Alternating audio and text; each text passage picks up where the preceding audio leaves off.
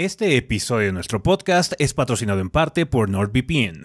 Más información sobre ellos más adelante. De igual forma, todo el contenido de Gordos Bastardos, incluido este podcast, es en parte posible gracias al generoso apoyo de muchos fans del gordeo como tú.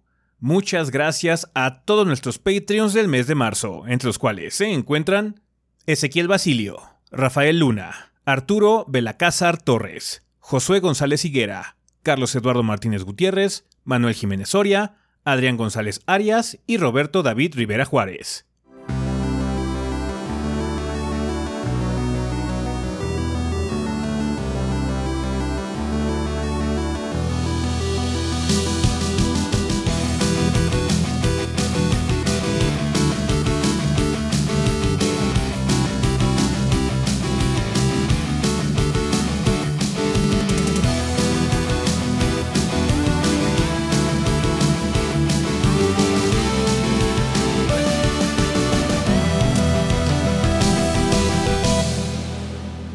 Pedo banda? Sean bienvenidos al episodio 516 del podcast de los tres gordos bastardos. Yo soy su anfitrión Ezequiel y como ven aquí encuentro con el resto del elenco y los gordos, o sea, Adrián y el Kid porque Rafa ha muerto. ¿Otra vez? Maldita sea. Eh, no, desafortunadamente Rafa no nos pudo acompañar el día de hoy, banda, debido a que se encuentra de viaje. Está ocupada en otras cosas, está viendo algunas cosas de los gordos, está de viaje de trabajo. Eh, probablemente, no sé si esta semana o cuando vaya a ser la situación en que podamos este, mostrarles lo que fue a ver Rafa.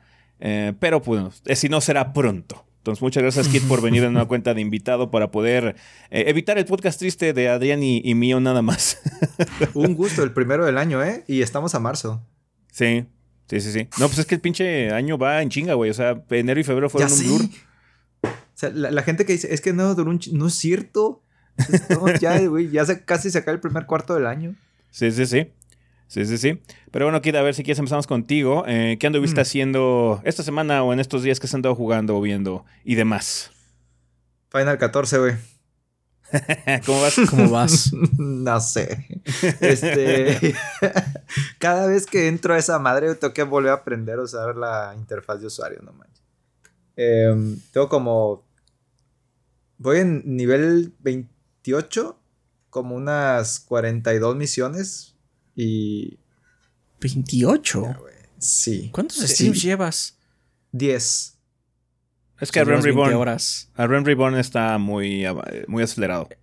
Subes por todo, güey. O sea, Sí. No, Ah, es te que cuando jugamos Ezequiel y yo, cuando usamos Ezequiel y yo no era así. No, no, ya, ya es otro pedo. Ya Ren Reborn ya está Sí. muy acelerado. Cuando jugamos Ezequiel y yo a Realm Reborn, was, it was hard. Fue mucho, es que es muy lento, era muy lento. Qué bueno que lo cambiaron. Este, Me- se pone muy bueno Heaven's Ward.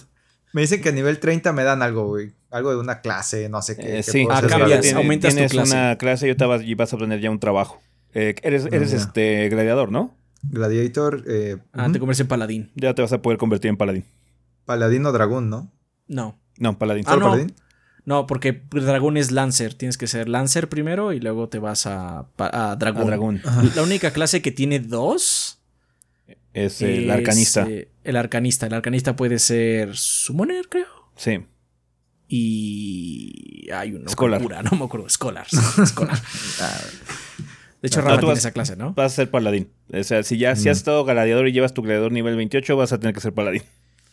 Que de hecho Ah, está si muy quieres cambiado. ser dragón, si quieres ser dragón, lo que tienes que cuando cambias de clase, digamos que empiezas una nueva clase, que empiezas Moroder, tienes un bonus de XP bastante sustancial para que todos estén como al nivel, para que te acerques más a nivel donde estás.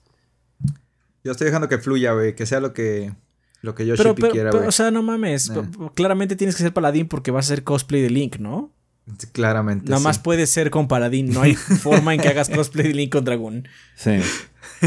Sí, sí, sí. Uno que es fan de Final 4, güey. Eh, ¿qué, qué más? Eh, Estuve jugando Kirby, salió la mini. Cierto. La de Muchas gracias, Kid. Deluxe. Oye, por cierto, fe de ratas. Por ahí en la mini dije que eh, si un segundo jugador está jugando, bueno, que los otros jugadores que juegan con Kirby no pueden absorber poderes. Alguien puso en los comentarios que sí podían. Y sí pueden, güey. O sea, tengo evidencia de que cuando lo intentamos, la pequeña Pony y yo nunca pudo absorber ningún poder. O sea, se tragó puros enemigos que no tenían poder. Así que, fe de Mm. ratas de la mini. Ok. Por- yo sé que, Adrián, que estás bien interesado en saber si un Kirby podía absorber poderes, güey. Sí puede. No, sí, a mí me gustan los juegos de Kirby. El que tienes que decirle que es Ezequiel. Eh, I don't care. Estás jugando Mega Man. a mí me gustan mucho los juegos de Kirby, Kid, aunque no lo Yo te creas. Hay minis yo- mías de Kirby. en realidad soy yo con voz más ronca, güey, nada más. Mm, Este, juegos de Mega Man, eh, quiero hacer del 1 al 10 y voy en el 4, güey. ok. Qué horrible está Mega Man 1, güey. Y Está Mega feo, Man sí. 3 está más difícil que Mega Man 2. Yo no sé por qué dicen que más difícil es el 2, güey. Mega Man 2 es bastante fácil si tienes el disco ese de metal. Sí. Sí. No mames, con esa arma destruyes Aparte el es, juego, es un juego mucho más corto. Mega Man Sí. 3 es más largo y, y- e intenso. Sí. Ah, Sí. a, mí me gusta más Mega Man 2, de hecho, que el 3. De verdad, Mm. Son muy buenos ambos, son muy buenos. Ya estoy, te estoy poniendo el 3 hasta arriba. Y. Ah, pues jugué el demo de Resident Evil. Eh, estoy jugando God of War Ragnarok, güey. Por primera vez. Llevo 20 horas. Está muy perro, la neta. Eh, le estoy siguiendo a Nier Automata también. Y ya. Está bien. Está bien, está bien. Eh, tú, Adrián, ¿qué has andado haciendo? ¿Cómo has estado, güey? Ah, eh, una disculpa, banda, del podcast pasado fue, fue, fue mi situación. Este, aparte de que estoy enfermo, ya sabían de esto. Este, la vida me golpeó mucho, golpeó mucho a mi familia. Tuve, tuve que estar en el hospital, tuve que estuve problemas con la salud de familiares muy cercanos, problemas laborales de otros familiares. Fue un, fue un desastre, fue un desastre. Estaba muy mal, muy, Mm. muy mal. Eh, aún así, este, sí estuve trabajando. eh, me ayudaba también a distraerme de las malas situaciones en las que estuve. Eh, muy, eh, así que él me ayudó a hacer la, la mini de Company of Heroes. Yo estuve grabando ese juego desde antes. Ezequiel hizo el previo, pero cuando hizo el previo me dijo, creo que te va a gustar mucho este juego, Adrián, porque tú sabes más de este tipo de cosas. Y sí, efectivamente, este, me gustó mucho el juego. Está muy padre. Tiene deficiencias, no es un gran paquete, tiene algunas deficiencias, pero está muy bueno. Ezequiel y yo hicimos el guion, pero no estaba de ánimos para grabar. O sea, ahorita ya estoy mejor, ya puedo hablar bien. O Sí, visualicen, visualicen esa, esa mini como si fuera una reseña semi grande porque fuimos Adrián y yo. De hecho, Rafa nos ayudó también mucho con, con gramática en ese, en ese guion. Estábamos los tres, de hecho, en ese. Cuando, cuando hice ese guion estábamos los tres. Sí, no estaba bien para grabar. De hecho, también Rafa hizo el, el, eh, el short del resumen de la semana porque estaba muy triste, banda. Estaba muy mal. Mm. Eh, afortunadamente, Rafa también se cargó ya Atomic Heart porque o sea, ya iba muy retrasado. No podía. O sea, no podía. Pasé al Chaps. Sí. porque aparte sucedió algo raro y nos enviaron Destiny. Ajá. Que, Ya salió, güey, por fin. Sí, No, no, no, salió un me suena más nada. Se lo enviaron a Adrián. Bueno, Ajá. ese es el punto. O sea, el único, el, el único gordo que tiene personaje de Destiny como que ha jugado algo más allá del juego base es, es Adrián, o sea, yo. Eh, entonces, pues así como, pues tú te tienes que encargar. Entonces estuve jugando Destiny también en la semana. Espero salga el video esta semana, a menos de que suceda algo fuera de mi control. Espero que ya no, porque híjole, no tiene ni idea, banda. Mm. Me la pasé muy mal. Eh, también ya pude probar el PlayStation VR 2. Eh, no, no acabé de grabar lo que tenía que grabar. Pero bueno, cuando acabe va a haber mini de ese juego. Sí. Eh, el de Destiny. ¿En qué lo jugaste? eh, Destiny en Play 2. Play 2. Play 2, qué cabrón. Está Play- cabrón, güey. Está cabrón, está cabrón. No, Play, Eso Play PlayStation, no PlayStation. Chingaderas, podría, güey, porque tiene modem, tiene modem. Este. Play Pero el 5, Switch no juego lo Play puede. 5. Ah, Eh, pero de, de hecho tengo una situación muy peculiar porque yo el último que jugué de Destiny 2 fue Forsaken. Entonces no jugué tres expansiones. y luego jugué esta. Entonces tengo un hoyo ahí como complicado. Ya jugué una de las expansiones en medio porque dieron una gratis en Plus. Se llama Beyond Light. Y la jugué. Y estuvo bastante mala, de hecho, esa es expansión. la más chafita que, ¿no? Está bastante mala esa. sí. Pero bueno, ya verán mi video de Lightfall. Eclipse se llama en español la expansión. Tampoco está muy buena, ¿eh? De una vez les voy diciendo. Uh, De hecho, va a haber rant en ese video porque me enojó mucho en algunas partes el, el juego, especialmente en la historia. Entonces estuve jugando Destiny también. Eh, Rafa se va a encargar de Atomic. Espero que salga la mini esta semana. Rafa ahorita no está, está de viaje. Pero, ya, avanzó mucho. De hecho, ya, casi, ya, platicando con acaba. Chaps. Chaps Sí, ya me casi ayudó lo mucho a, a redactar algunos guiones esta semana y estuvimos platicando de Atomic porque yo también pude jugar un poquitín. Y sí, va a ser mini de Rafa porque No, se la tuve que pasar. O sea, no Sí. podía hacer esto. Eso y que también we don't like that game. Sí. Ese juego no nos gustó. Ya estamos trabajando también en la siguiente reseña grande. Sí. Eh, no sé si va a salir esta semana. Depende, yo voy retrasado en mis cosas, manda una disculpa. Eh, pero bueno, si no sale esta semana, sale la que sigue. Sí. Eh, y estoy seguro que jugué otra cosa y se me olvidó. No me acuerdo. Otra cosa estuve jugando. Otra cosa. Bien. Cualquier cosa. Está bien. Y ya. Vale. Una disculpa por todos los problemas, banda. Ah, no hay problema. Aquí estamos de regreso. Afortunadamente el kit nos vino a acompañar el día de hoy. Entonces, sí tenemos episodio. Igual es un poquito diferente, banda. De hecho, no vamos a tener tema la semana precisamente porque pues, no estamos con las energías así como al 100. Entonces, nos vamos a brincar el tema de la semana. Pero sí vamos a hablar de lo que iba a ser el tema del episodio pasado, que es el DLC del Den Ring. No se preocupen. A pesar de que ya es una noticia vieja, este, vamos a poder platicar de eso ahorita en el sillón. Eh, rápidamente, lo que yo hice esta semana es sacar eh, mucho contenido. Eh, tuve dos minis y media por lo de Company of Heroes, que como dice esta que yo le ayudé y básicamente yo grabé, pero él editó el video. Eh, saqué la de Wulong Fallen Dynasty, que ya eh, pude acabarlo muy rápido porque ese juego está como muy fácil. Estuvo raro esta situación. Generalmente no... Cuando llegan esos juegos de, de Tecmo, que así de, no, me va a quitar una semana entera, güey. Este me lo acabé como en tres días. Entonces estuvo bastante rápido. Eh, también saqué mini de The Last Clockwinder, que es un juego de VR que está muy padre. La verdad, sí. Eh, lo puede probar en PlayStation VR. Nos mandaron código por esta situación del PlayStation VR 2, banda, pero ya está disponible en PC y en Oculus Quest. Así que si pueden probarlo, háganlo, banda, porque es. Bueno, si tienen VR, obviamente. Este, pueden probarlo, por favor, háganlo, porque está muy, está muy mono. No es un juego muy largo como todos los de VR. Generalmente los juegos de VR no son largos, excepto pinche Half-Life Alyx eh, o Resident Evil Village. Pero em, está bastante padre. Chequenle esa mini reseña. Si les llama la atención juegos de acertijos o puzzles y en VR, ese está muy padre, la verdad. Em, también no sé cuándo va a salir esta, este, este podcast. No sé si va a salir en domingo o en lunes, porque hay un video especial el lunes por algo que estuve probando, banda. Y ya. Y también he estado jugando otras cosas que no les puedo contar. Ahorita no les puedo mostrar mi Cross Media Bar del PlayStation porque ahí hay cosas que no pueden ver, banda que, te- que empiezan con Elden y terminan con Ring 3. Ajá, entonces. Tres aparte. El sí, no, 2. ya, ya, ya. El 2 ya lo jugamos el año pasado, güey. El 2 lo jugamos el Ya. año pasado. Ya sabemos qué pedo, güey. Ya Ya estamos está en el hecha la 3. mini, nomás que no sale por embargo. Por embargo, sí.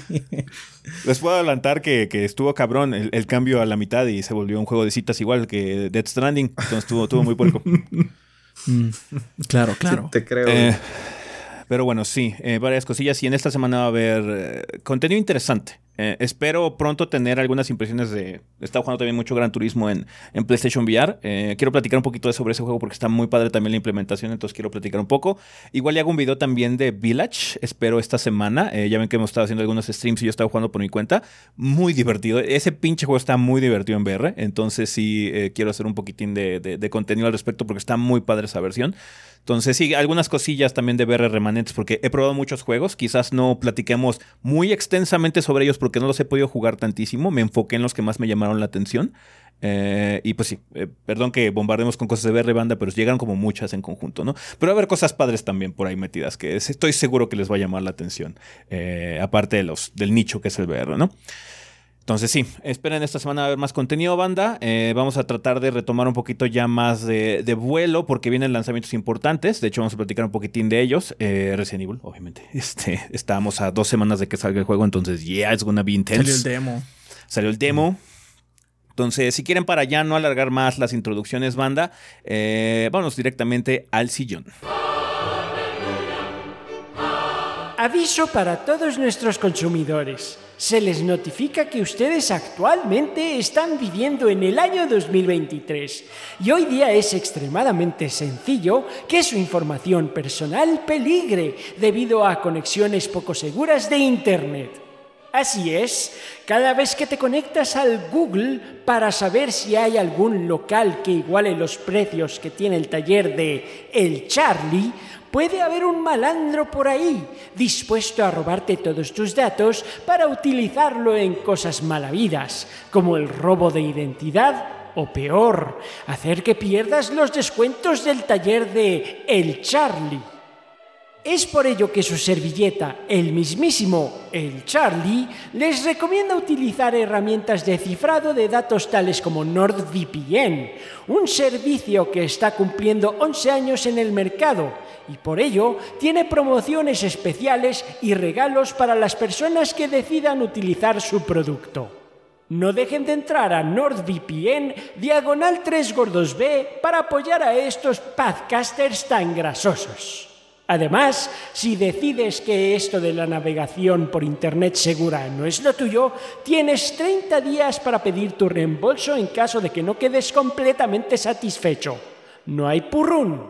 Con NordVPN puedes ser todo un ganador y pasarte por la puerta de Alcalá las restricciones regionales de servicios como Netflix o el Crunchyroll para ver anime como se debe, con pésimos doblajes de todo el mundo. Es hora de pelear contra los ángerus con tus nácamas.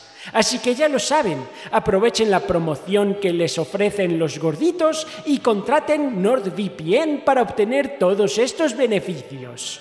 Adoradme. Y bueno, banda, pues ya estamos aquí en el sillón donde vamos a platicar un poco sobre las noticias más relevantes de la semana o semanas. También vamos a incluir algunas cosillas que ocurrieron la semana pasada. Ya ven que como no hubo episodio, no pudimos cubrirlas. Y una de ellas es que desafortunadamente Luminous Productions, que es el juego, el estudio responsable por el juego eh, de. ¿Cómo se llama este? Se me fue el nombre ahorita justo. Forspoken. Forspoken, Forspoken, Forspoken. Perdón, por andar. Pronúncialo bien, pronúncialo bien. Se me fue el nombre del juego. Forspoken, eh, Luminous Productions, desafortunadamente ya este. Dejó de existir de forma independiente. ¿Qué pasó con este estudio, Kid? Pues así de la nada, sin que nadie les preguntara, a- me avisaron un comunicado en Twitter, eh, una actualización de Luminous Production, que dice, así más o menos, quizás hayan escuchado que Luminous Production está uniéndose a Square Enix. Y yo les digo que sí, quizás sí lo escuchamos. sí. y continúa, a partir del primero de mayo, nuestro talentoso equipo se unirá con la compañía japonesa para entregar nuevas experiencias en videojuegos por todo el mundo. Seguiremos enteramente enfocados en Forspoken mientras llegue ese momento. Estamos trabajando actualmente en el parche previamente anunciado para arreglar el rendimiento general del juego. Pronto daremos una actualización. Mientras que el DLC, In Tanta We Trust, está rumbo a su lanzamiento este verano. Agradecemos mucho su paciencia y apoyo. No mames, Cuando establecí- ¿eh? No sabía que había DLC. Yo no sabía que ¿Hay había gente que estaba apoyando a Luminous Productions. Pero bueno. Eh, eh, previamente anunciado el parche, y no han dicho nada. mm, Ajá. Pero tengan fe. Eh, terminaron diciendo, cuando establecimos Luminous Production en el 2018, nuestra visión era la de hacer juegos AAA que fusionaran tecnología y arte para entregar experiencias con una nueva forma de jugar. Tener la oportunidad de hacer esto justamente ha sido un sueño hecho realidad. Apreciamos que hayan hecho el viaje con nosotros y estamos ansiosos por crear nuevo entretenimiento y experiencias como parte de la familia de Square Enix. yeah. Esto es lo que llaman un second party, ¿verdad? Sí. Más o menos. Que Más no o menos son porque... en sí la compañía, o sea, pero Luminous Productions sí era Square en ese sentido, pero tenía su independencia. Ajá, era mucho como lo que ocurría con Eidos y ese tipo de situaciones cuando tenían su, su división este, occidental, pero ahorita ya no. ¿Saben qué? Se ve que necesitan más guía. sí, pero no los mandaban detrás del granero tampoco, pero Absorbieron gacho, o el sea- manpower. Sí, y, y- y quién sabe qué va a pasar con el, con el motor. Igual y no lo vuelven a usar. güey. No, porque ya confirmaron Final que Final, Final 16 no corre en ese engine. Ajá. No es un real, que es- no es el Se ve que es difícil de- manejar. Ajá. Es otra cosa, es su propio engine, parece ser el de Final 16. Pero sí se acuerdan cuando mostraron recién este engine, güey, que era un viejito así eh, hablando y la, la luz que le pasaba por el frente, las arrugas, las expresiones faciales y ese era el- lo O sea, que presumían. Se podría ver muy bonito. Ajá. Pero, El- Pero pues, pues, el problema si es que una si haces lata un juego trabajar de- en él, ¿para qué? Si haces un juego de mapa abierto, pierdes mucha fidelidad gráfica. Eso es desde siempre. Ajá. Eh, Ajá, de hecho, también ajá. por eso Final 16 se ve tan bien. Ahora los previos que hicieron Final 16 se ve muy bien porque no es mapa abierto. Son secciones condensadas. Entonces, ah, bueno, se ve más chido y puedes tener un pinche primal gigantesco peleando contra otro eh, y sin, sin perder así como mucha fidelidad, ¿no? Entonces, ya. Sí, es que a lo mejor Forspoken, el, el combate, el tema, eh, la decisión del- de la categoría del juego y demás, no fue como que la mejor decisión. O sea, algo más en carril, así de en pasillos y algo más guiado por la historia y donde te pudieras lucir con efectos de luces y todo este desmadre, güey. A lo mejor era más corto, salía más barato y se lucían más. Pudo haber sido un Devil May Cry-ish o similar Ajá. muy bueno si se hubieran enfocado me- en mejorar el combate en lugar de hacer el mapa, porque el mapa no tiene nada. El problema es que es Sí, un... no. Es, es Sonic. O sea, por eso lo comparamos con el juego de Sonic, porque es, es, es eso, es, un pinche mapa, una planicie de assets de Unity sin editar, güey, que nada más tiene basecitas por aquí y por allá. Entonces, así como, si tu mapa no va a ser nada interesante, si no vas a hacer el Elden Ring o el, o el Zelda, güey, en ese sentido, no vale la pena que hagas mapa abierto. Mejor enfócate en algo más condensado. Eh. Narrativamente tampoco está como muy guapo porque de hecho los personajes son horribles, pero eh, hubiera tenido más cualidades positivas para que mínimo la gente lo pudiera recibir mejor, ¿no? Si el combate hubiera estado muy padre, pues hemos jugado muy buenos hack and slash que tienen una historia de las nalgas, ¿no? Ajá, entonces sí. Sí, ese juego sí se ve que no tuvo dirección. Eh, la gente responsable, la verdad, quiso abarcar demasiado, entonces se, se diluyó mucho ese proyecto y, o sea, no puedo, eh, o sea, no puedo lamentar el hecho de que ahorita los esté absorbiendo Square Enix porque Juegos sin claramente no hicieron un buen trabajo. Ese juego no tiene ninguna identidad, no es nada. Sí. Ese juego no es nada. Es, es una masa amorfa de ideas. Y su mapa, y es- su mapa abierto lo denota. Es un mapa abierto de nada. Sí. Es, es un Y desierto, es un desierto, este. ¿Cómo se llama? Es un, es un desierto de diseño. No hay. No hay visión. Mm, Es una decisión directa del, del desempeño del juego, o sea, cómo le fue en recepción, en crítica, en ventas y todo eso, a partir de ahí es, ya, güey, ya. Ya, te- Estábamos viendo si sí o si no, ya vimos que no, vente para acá. Es, es una situación complicada. De hecho, estábamos platicando hace poco sobre Midnight Suns, por ejemplo, ¿no? Eh, la situación de Midnight Ajá. Suns em, tuvo consecuencias porque hubo una reestructuración de Firaxis, pero ahí por lo menos es que el juego fue muy bien recibido por la crítica. La gente que lo ha jugado dicen Mm. que el juego está muy chido, pero casi nadie lo compró. Ah, entonces ese es un problema. Tenemos que cambiar una perspectiva de ventas, pero la calidad del producto está ahí, es muy buena. Entonces ahí es una situación diferente. Aquí nada, güey. O sea, no vendió muy bien, la crítica no lo recibió chido, el público tampoco. Entonces, pues sí, ese juego no salió bien, punto. Punto. No, ti- no tiene arista buena. El de Midnight Suns corre de las nalgas también, pero. pero puedes noviar con Wolverine. Sí. O sea, perdóname, pero a alguien le va a gustar. No, el combate está muy vergas ese juego. Muy El combate está muy divertido. O sea, es un juego de Marvel raro.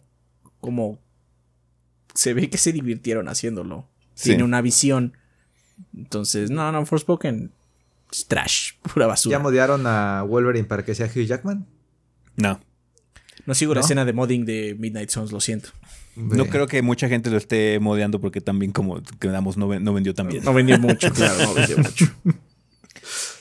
Pero bueno, pasando a otros juegos que sí tienen visión y están más chingones. Elden Ring Banda ya está confirmado que va a tener DLC. Eh, la gente de Front Software tomó Twitter para confirmarnos que ya el DLC está en desarrollo y se va a llamar Shadow of the Earth 3. No tenemos muchos detalles más allá de una imagen, donde han salido como muchas especulaciones al respecto. Bativi ya es un pinche video como de 20 minutos sobre una imagen. Entonces, yeah. Eh, así de hardcore está el asunto. Lo, lo que sorprende es que la forma en la que fue anunciado eh, hace pensar que realmente no va muy avanzada la cosa. Lo cual es muy extraño porque ya llevamos un año de que salió el juego. Entonces, está así como, Es que, ¿what? es, es que primero estaban jugando, estaban haciendo este, guerra de billetes, ya se aburrieron. Entonces, ya ah, hay que trabajar en algo más. 20 millones de copias vendidas del Elden Ring Banda. Bestia. Entonces va a tener DLC, obviamente. Eh, solo sabemos que va a estar actu- en las, en las plataformas en las que el juego está disponible, que es PlayStation 4, PlayStation 5, Xbox One, Xbox Series, X y S y la PC. No hay fecha de salida y como les dije, solo hay una imagen que, pues bueno, parece ser que ha habido muchas especulaciones, pero no queremos entrar en muchos detalles porque claramente lo que digamos aquí va a envejecer terrible. Aún así, un short, si lo quieren ver. Sí, hay un pequeño short al respecto. Eh, vean si no a los lore masters de, de From a especular y hablar un poquitín. Ellos tienen un poquito más de detalles al respecto.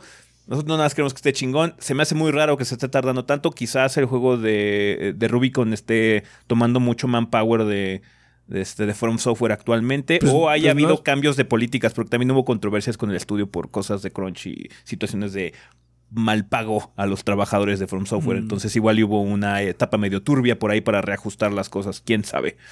¿No están haciendo Armor Core? Sí, Sí, el, por de, eso. el de Rubicon. El El Rubicon. Eh, es ah, el ya. Armor Core. Es Armor Fire- Core es- 6. Armor Core Fires Fires of of Rubicon. Rubicon.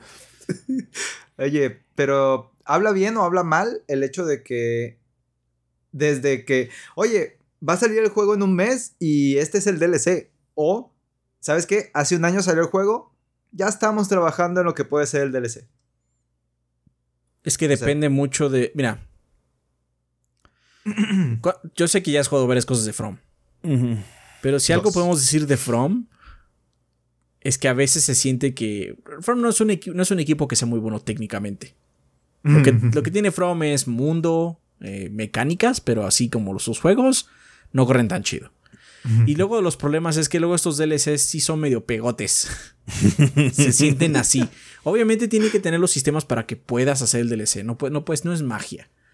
Pero sí se sienten luego como pegotes. Entonces, este, te, te apuesto que lo que van a hacer es agarrar un pedazo de tierra y lo van a poner en una esquina del mapa. Ah, sí. Ese es el DLC. O sea, eso no es ni Ah, si siquiera no está raro, bien, porque- si no nada más vas a teletransportarte ahí va a ser un nuevo Ajá. mapa, güey. Sí, porque de hecho, Ah, o sea, el DLC del ya. 1, el DLC del 1 tienes que hacer como una mierda y luego te, te transportan a otro lugar. A otro lugar completamente diferente. Luego en el 2 pasa igual, nada más que tres veces. y en el del 3 también pasa igual. Sí. No, en todos los DLCs de, de From es así. De que te Sí, agarras entonces- y, ah, y eres teletransportado a otro lugar y ya. Eso es todo. Y ya. Entonces, o sea, va a ser así. Ojalá Mm. esté esa nueva isla en el mapa también. Si no, como dices, que vas a aparecer en otro pequeño mapa, así como, ah, sí, esta es la nueva zona del DLC, disfrútalo. O sea, igual es algo más grande, no sabemos porque tenemos una imagen. Sí. Pero este, lo que, lo que, lo que, pues, lo que puede ser es que, pues sí, a veces se siente como pegotes. Son buenos pegotes. Los DLCs de From son divertidos. Son muy buenos, sí, en general. Ajá. Pero sí se sienten como pegotes. Así como. Pues es que es un branch diferente, ¿no? Ah, Igual y este es después de la historia. Por algunas cosas de la imagen. Pero podría ser también el pasado. Porque así O un el sueño. mundo. O un sueño. O, una, o una pintura. O una pintura. Sí.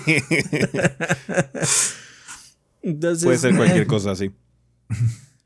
Pero bueno, eh, o todas las DLC, de, anteriores. DLC del Den Ring, single player ya confirmado, banda. Así que, pues esperemos tener noticias pronto. Eh, si no, pues ya veremos cuándo sale.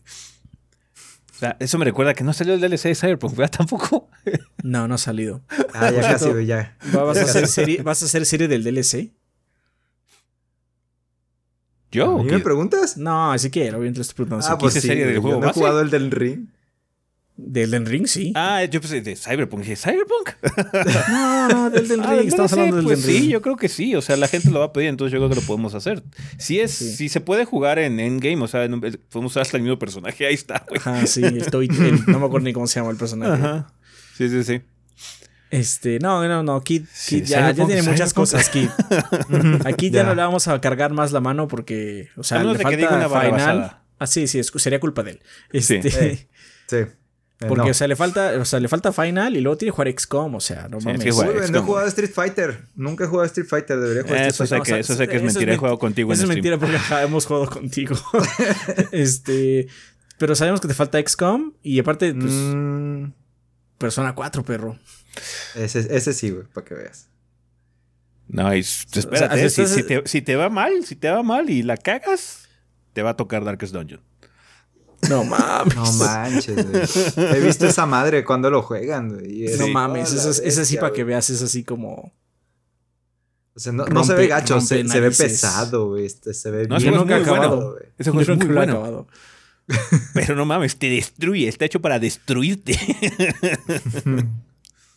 Nunca, Vale. nunca he acabado Darkest Dungeon. no, yo tampoco. Eh, Ojalá, ojalá logre acabar el 2 en su momento. Ojalá. No les han llegado a la meta, oigan. Mm, No, no, no, no, no. Hubo serie de Darkest, pero la serie fue hasta que ya nos agarré, ya, ya hasta aquí vamos a llegar. Está muy perro. Es que no tienes idea aquí. No tienes idea de lo difícil que es ese pendejo juego. Ah, sí estoy bien. Vale, pues pasemos a otros juegos que ya son noticias de esta semana. Eh, parece ser que va a haber secuela de Wargroove. Cuéntanos, Adrián, cuáles son los detalles. Ah, pues sí, eh, durante la semana anunciaron un, eh, una secuela de Wargroove, la cual ahora va a tener temas pirata. Sí, Este, ya, ya no va a ser el medieval. Caribe. Ajá, Va, va- va a tener algunos personajes también del anterior.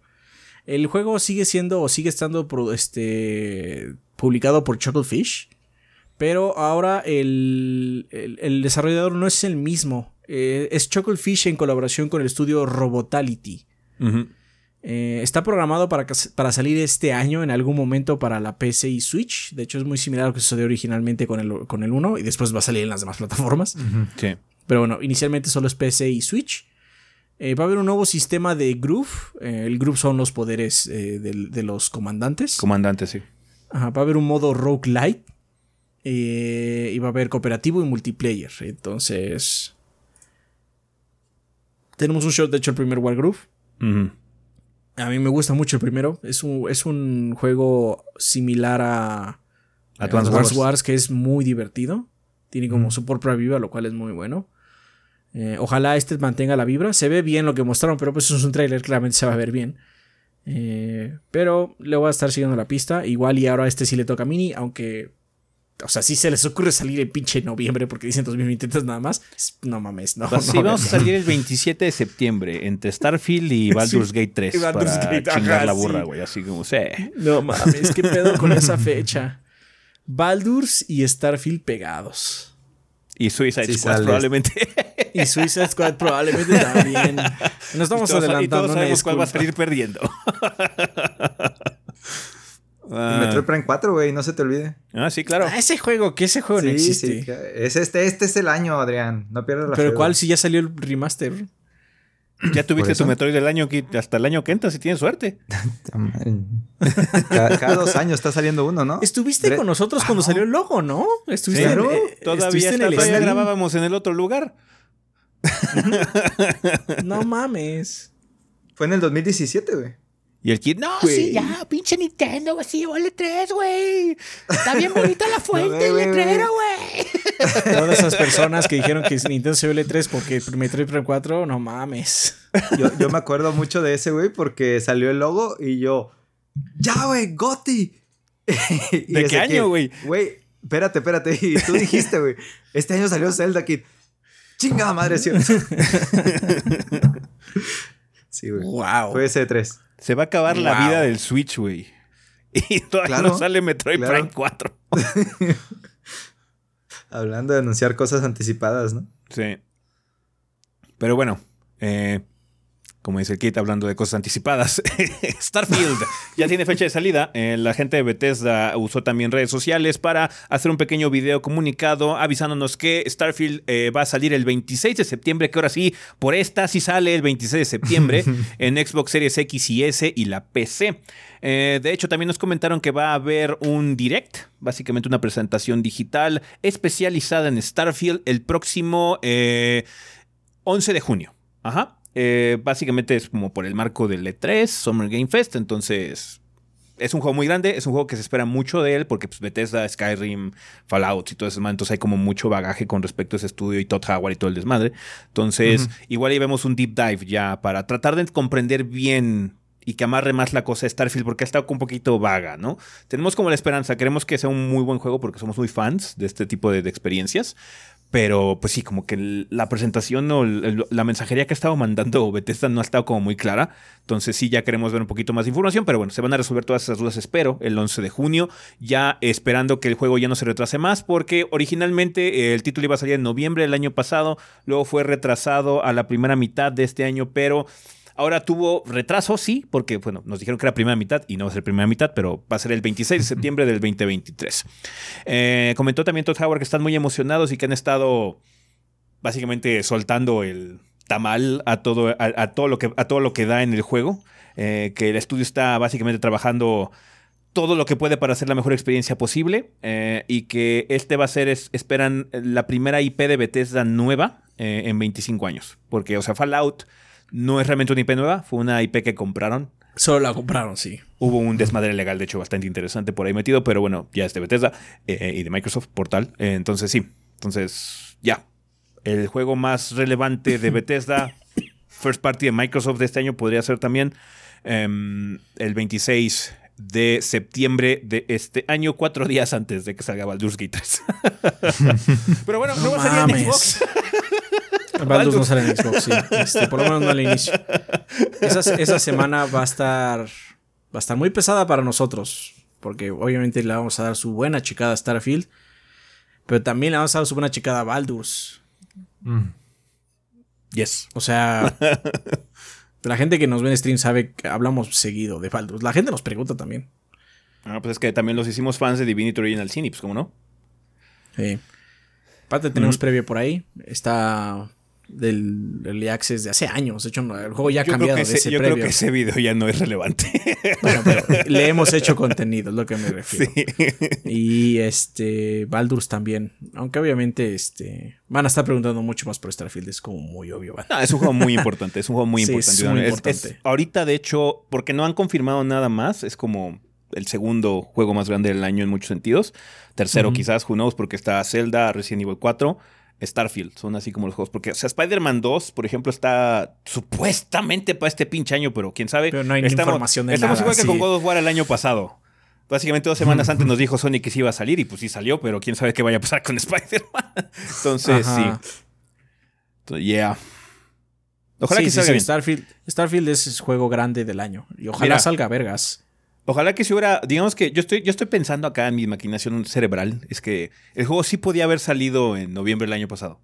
Entonces ya nos va a tocar la versión 1.4, la que ya no tiene los dragones que vuelan en reversa y todo ese pedo, ¿no? Entonces, ya va Ojalá a sea estar- eso. la Ojalá sea eso. La que tiene los bugs normales. Claro. Solo, solo la lata infinita. Solo la lata infinita. Sí, sí, sí. Este, ojalá salga muy bueno. O sea, yo le tengo muchas ganas, pero también tiene que ver porque a mí me gusta mucho la ciencia ficción así como muy dura. Mm. Entonces, pues ese, ese concepto de NASA Punk me parece interesante, pero sí veo mucha gente diciendo, no, pues no se ve tan divertido, ¿no? Se ve muy gris o se ve muy... Eh. Pero bueno, Eh, pero- es- eso ya depende de cada quien, ¿no? Va a salir en un mundo de Everspace y de No Man's Sky, güey. Tú dices que el presupuesto de esto es mucho mayor que de ellos. Pues, Es que también depende Sí. mucho de la salsa que tenga, porque yo estoy esperando que la campaña central y muchas de las misiones secundarias tengan esa magia Skyrim, ¿no? Esa magia Bethesda de que Mm. pasa pura pendeja y locura, ¿no? Y que esta cosa sea.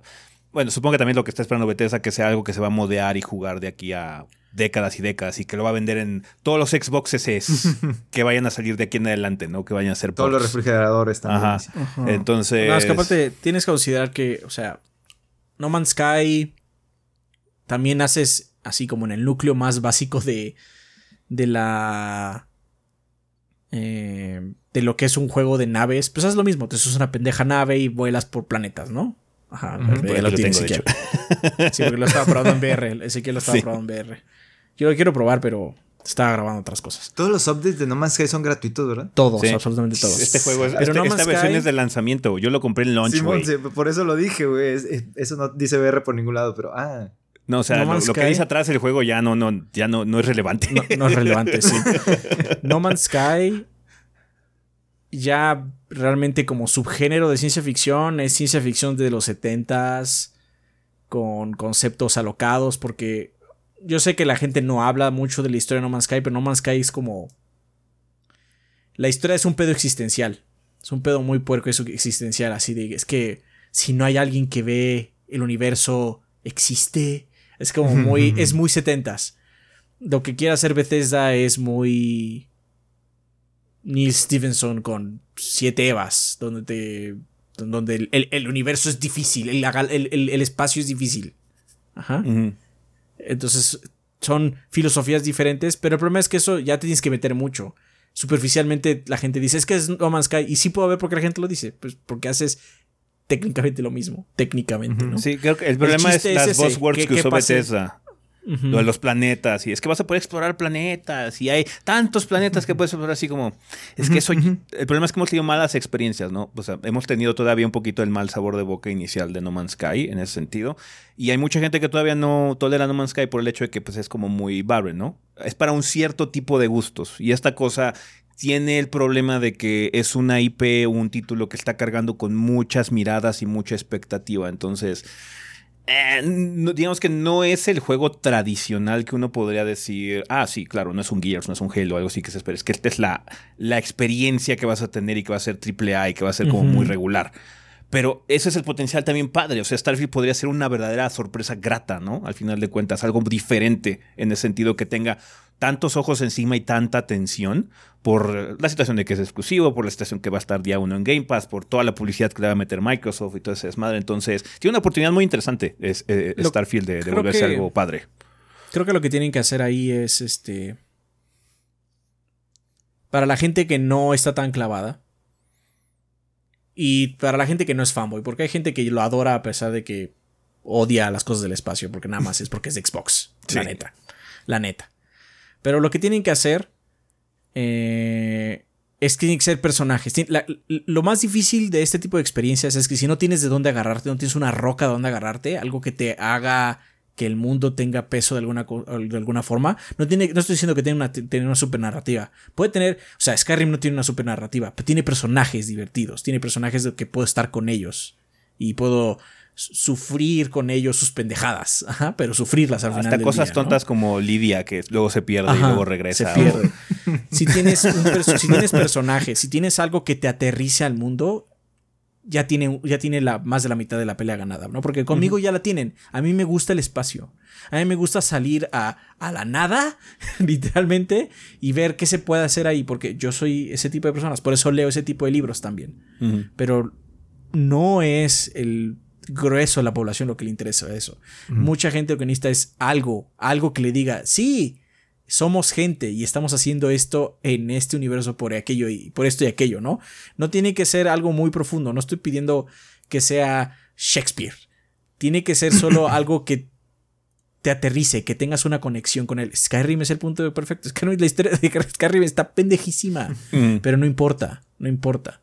Los personajes de alguna forma te conectan con este mundo que es fantástico y tiene dragones y tiene un montón, un montón de troles, ¿no? Este, pues tienes que tener esa conexión. Que hecho eso pasa con Fallout 4. Fallout 4 lo que tienes es que los personajes no son muy queridos, entonces la gente dice es que no quiero jugar esto porque no me llaman, ¿no? Ojalá Starfield logre esa conexión, porque sí es muy importante para que no se vuelva aburrido, pues andar en planetas de regolito, básicamente. Sí. Sí, sí, sí. Eh, o sea, eso es como extra para la gente que lo quiera abordar, pues está padre, ¿no? Suena como un potencial. Tener 100 planetas a explorar. Está chido, pero sí, el núcleo central tiene que estar muy bien armado. Tiene que tener corazón. Tiene que haber algo ahí. Eh, entonces esperemos que sí haya y que el 11, de hecho, ojalá que el 11 de, junio podemos ver un poquito más de eso, porque no se ha visto tanto. Es lo que está más en duda realmente. Pero el 11 de junio es domingo, sí, es el domingo de la semana del E3. Sí, eso es como el E3 de, de Microsoft. básicamente, sí. Por lo menos la sección de Bethesda. No sabemos si va a ser algo más porque el E3 está desaparecido, banda. O sea, ese E3. Mm. Yo, apostaría que lo van a cancelar. Estoy casi seguro que lo van a cancelar. Ya es muy tarde, güey. Ya es muy tarde. Es que, o sea, aquí no le han enviado su pinche. Acreditación. Acreditación y ya es tarde. Ya es marzo, güey. las acreditaciones te las dan en, enero. febrero. Febrero, si van muy tarde. Yo pensé que ya íbamos a tener el, el, el Airbnb y el boleto de avión antes de que saliera Resident y Nel. Va a salir Street Fighter y no vas a saber nada, güey. Porque ustedes dirían, bueno, ¿qué importa que no haya de la acreditación aquí o a los de prensa en general antes? Bueno, pues que el problema es que hay que hacer reservaciones de, este, de hoteles o de Airbnb, checar internet, vuelos, o sea, no nada más así como, ah, aquí, vete, lánzate. No mames, así no funciona, ¿eh? hay que hacer muchas cosas previas, porque aparte mucha gente va, entonces se satura se satura el lugar. La ciudad se satura. Los pobres PR, güey, haciendo la agenda. No, pues en, tres semanas te tienes que aventar la agenda. ¿Qué? Ah, sí, de hecho, ahorita ya es época de agenda. Ya se empiezan a ver agendas. Y nosotros ahorita no tenemos nada. Ni una sola agenda. Mm. Va bien. No, yo, yo siento que este 3 sí lo van a cancelar. ¿eh? O sea, sí lo veo. Sí lo veo, sí los veo cancelándolo de nuevo. Si no lo cancelan, o sea, podría estar muy vergas, pero no, no parece en este momento que es lo que va a suceder. No va a estar Nintendo, ni PlayStation, ni Xbox, entonces, pues, Mm. ya. Está bien. Vale, pues Starfield sí va a estar. 11 de junio y 26 de septiembre es cuando ya sale banda, así que hay que estar al pendiente. Eh, otro juego que se retrasó y que de hecho también va a salir ese mes. Es el juego de Robocop. Cuéntanos, Kid, qué dijo Nacon, que es el publisher de este, de este título de Robocop. Así es, el, el publisher con el nombre más naco, Nacon, Nacon. dijo, comunicó esta semana que Robocop Right- Rogue City eh, pues está siendo desarrollado por el estudio de Tayon. Se retrasa para septiembre del 2023 porque quiere tener libre la cancha, güey, evidentemente. Eh, hay un nuevo tráiler, güey, el tráiler está perrísimo. Yo, yo cuando me dijeron eh, FPS Robocop, dije, el pacing y la cámara tienen que hacer el movimiento de Robocop dando un paso, güey. Ya es que daba el paso y era como que... ta, ta, ¡Ay, lo tiene, güey! Se ve bien perro. No, los Eh, de Tayon hacen muy buen trabajo para eh, esos detalles, porque pues, todos los títulos que han hecho así como de Terminator sí, y sí. eso, por eso son muy queridos, porque son como muy fieles a la IP en ese sentido. Y este sí se nota. Tiene, tiene el radar de Robocop de que señala a los, a los enemigos y los si le, le pone la La silueta. silueta, así. sí. Simón. Y, y es para mayores de 17 años. Acuérdense que Robocop, la primera y la segunda. La segunda, sí, la segunda. Eran clasificación R, güey. Hasta que hablas Había- si había caricatura de Robocop, Kid, es claramente es para niños. Claramente, güey. Claramente, sí. Sí, güey. Claramente. O sea, yo, pobres papás, güey. Sí, quiero ver Robocop. ¿Cuál y luego le tenían que explicar a sus hijos, güey. Eso no pasaba, no te explicaba nada. Güey, no, yo- yo- veías. Nada, no es cierto. Aparte, o sea, yo vi Robocop en el 5 y esas partes. Hay una, o sea, en la versión normal de Robocop, a Morphy lo hacen puré. Popó, güey. Lo hacen Así. puré, lo hacen Sí. puré. Está Bien gore. Y en la versión del 5 no se ve. Lo, lo No. más gráfico del 5 es cuando le van la mano. Y de ahí es corte A cuando nada más le están disparando como de lado y ya. Ujú. Y Que no se, ve más. Los pandilleros disparándole, pero es Ajá. la vista de Lois. Y ya es todo. Entonces, o sea, esa versión fue la que más vi de niño. Pero, ¿sabes a mí lo que me traumó mucho? Bueno, eso, porque yo sí la vi en VHS rentada. Esa versión sí era así como full, full. Sí, sí, sí. Y, y la, la de la 2, güey, cuando lo destrozan y lo avientan a la comisaría, güey. Mm. Mm. La cara que tiene ahí, ay, güey, eso sí. No, pero, Pero- del 2 lo mejor es cuando le saca el cerebro y lo estrella. Sí, güey, está bien perro. ah, qué buenas películas, qué buenas películas. y por eso hubo caricatura. Totalmente creíble, güey. Este, entonces va a salir para Play 5, Xbox Series X, S y la PC. Vean el trailer, gente. Está, Está chido. chido. Está chido. Está gore. Y muestra algunas mecánicas como eh, que vas a poder ralentizar el tiempo de cierta forma. Les, eh, vas a poder ver a los enemigos a través de las paredes y, y madrearte pues puertas y eso para entrar por sorpresas y estilo cara de Kool-Aid. Ujú. Pues sí, chéquenlo. Se ve que va a estar buena esa onda. Sí. Va a durar como 5 horas nada más, pero van a ser las claro, 5 horas sí, más güey. intensas de O sea, tu vida. sí, ¿Qué prefieres? ¿Qué prefieres? güey, van a ser ¿Cinco como horas de Robocop misiones. o 50 horas de Valhalla? No, pues Mm. Robocop, güey. Bájala qué, güey. Prefiero se, va- 5 se va a acabar. 10 veces Valha- eh, Robocop, güey. No, pues, pues, va- Robocop va a ser un cinema de Valhalla, güey. Está bien. Em, seguimos con, con las cosas que van a salir en septiembre, posiblemente. Eh, Suicide Squad, Kill the Justice League, probablemente se retrase. Cuéntanos, Adrián, ¿qué pedo? ¿Qué pasó? ¿Tuvimos State of Play? ¿Nos mintieron o qué? Pues sí, no, supongo. Este. Hay, hay un reporte, hay un rumor muy grande de gente que generalmente cuando dice rumor se vuelve real, o sea, son gente muy veraz, vamos a decirlo de esa forma, Sí.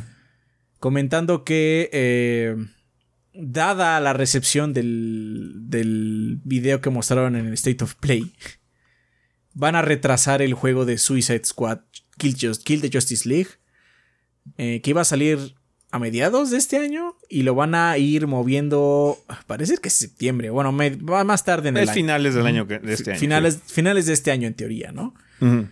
Eh, no hay anuncio oficial de esto, pero la persona que lo, lo- lo reportó, que fue Jason Schreier, no suele equivocarse. Entonces, este, no suele equivocarse. Entonces, es muy posible que sea verdad. Y no me sorprende porque no vi a nadie hablando bien del juego. Nadie. No, no, no. Ahora No. bien, eh, muchas quejas de, de la, de la gente tienen que ver con el hecho de que es un juego de servicio. Debido al retraso que es de unos meses, no puede cambiar eso. Porque, o sea, ese es el núcleo del juego. Y en unos meses no se arregla. No.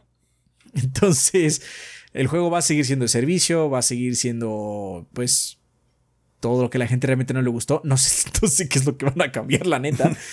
El estilo, supongo, algunos gráficos, algo, no sé. Igual lo hacen menos machetero, who knows. Este, el chiste es que pues, les dio frío por la recepción del State of Play y parece ser que está retrasado. Yo creo que nada más están retrasando la muerte de ese juego. O sea, y si lo van a lanzar en septiembre, güey, no, man. Sí, sí, sea, mames, si lo sacan en septiembre, Eso, ¿qué pedo? ¿Qué pedo? ¿Qué pedo? O sea, aquí Baldur's es importante, pero realmente no va a ser tan importante. Pero Starfield, Sí. ¿qué pedo? Sí, sí, sí. Y Robocop, y Robocop. No, deja de eso. si, se, si, se, si se cumple la situación esta de Mortal Kombat, Ah, sí, cierto, y Mortal, si hay Kombat. Mortal Kombat a final de año, va a estar compitiendo contra su propio juego, güey, Warner. No el anuncio de. Mortal Kombat, güey. Van a hacer un EA. Van a hacer un E EA.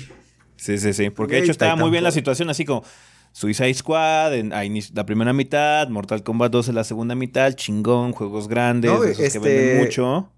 Hogwarts Legacy, Ah, también, sí, eh, que sale, Suicide ah, sale que es de Warner, sí, es cierto. Sale al inicio, sí, sí, Mortal sí. Kombat, güey. Ahí te cubres el, todo el año en tres juegos, güey. Pero ¿Juegas? no. ¿No? Uh. Suicide Squad se fue, se fue.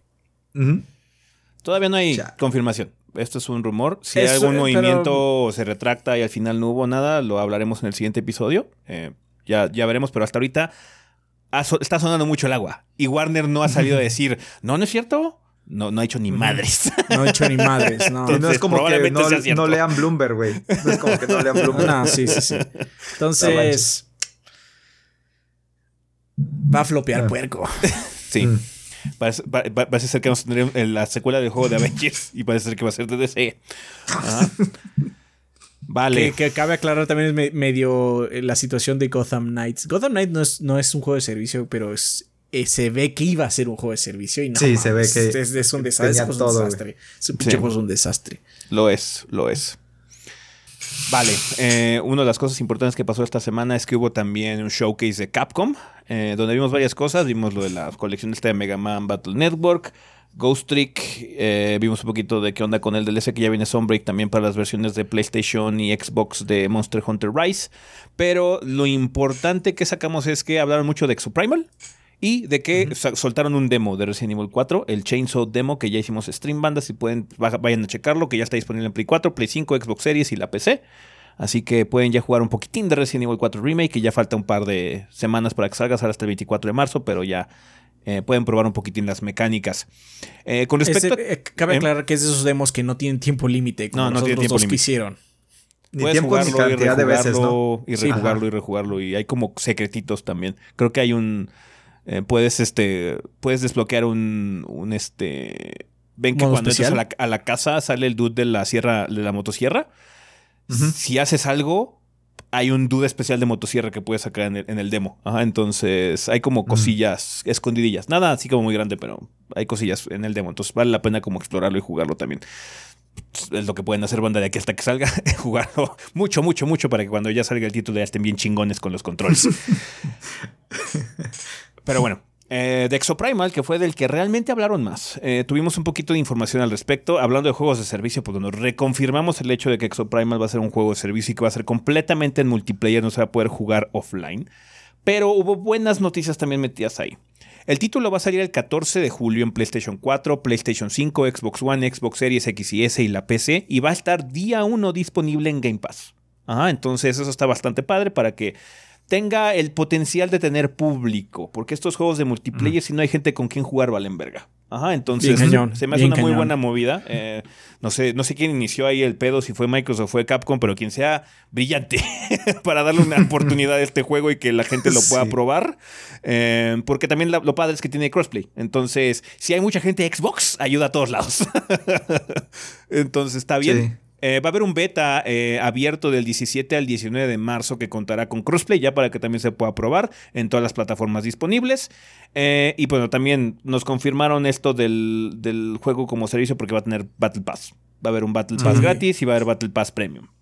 El Battle Pass de la temporada 1, el Premium, va a estar disponible en la pinche edición de lujo por tiempo limitado. Entonces, si les gusta mucho, supongo, pueden ahorrarse, supongo que 3 dólares o algo así. Sí, no mames. No, está. Battle Pass. Ese juego va a morir horrible. Sí. Este. Los lo- multiplayers, lo los multiplayers Ajá. están sufriendo mucho en este tiempo porque la gente no tiene tanto tiempo para mantenerse en esos juegos. No. Entonces, es lo que estábamos platicando, de hecho, ese día que, que vimos la presentación, este Adrián y yo, que lo malo de la industria de los videojuegos es que se tarda mucho, es muy lenta. Entonces, a veces muchas compañías tardan en reaccionar eh, a las nuevas tendencias. Y yo creo que por lo monumental que ha sido este año, los lanzamientos de este año, estamos entrando en una nueva Golden Age de los juegos single player.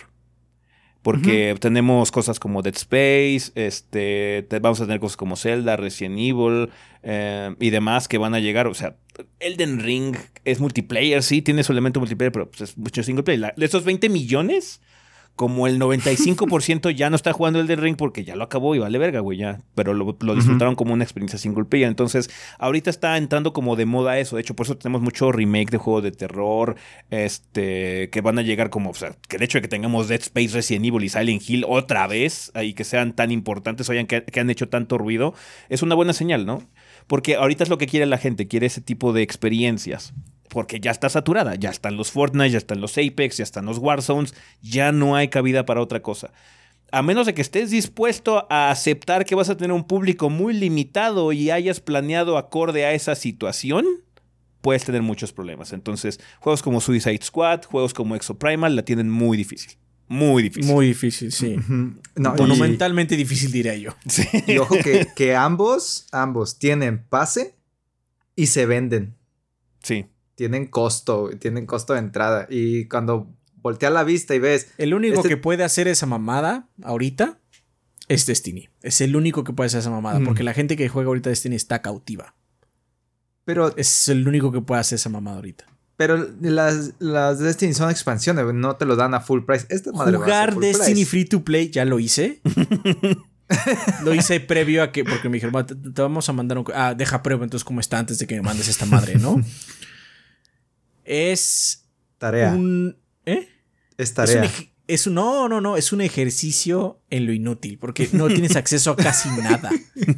tienes acceso a los mapas, puedes como estar ahí en los mapas, pero las actividades, eh, loot y eso, es- no puedes hacerlo, no puedes hacer Mm. la campaña. Entonces, te, te topas con muchas paredes constantemente. Estás haciendo algo, ya no puedes hacer esto porque pues esto es de tal expansión.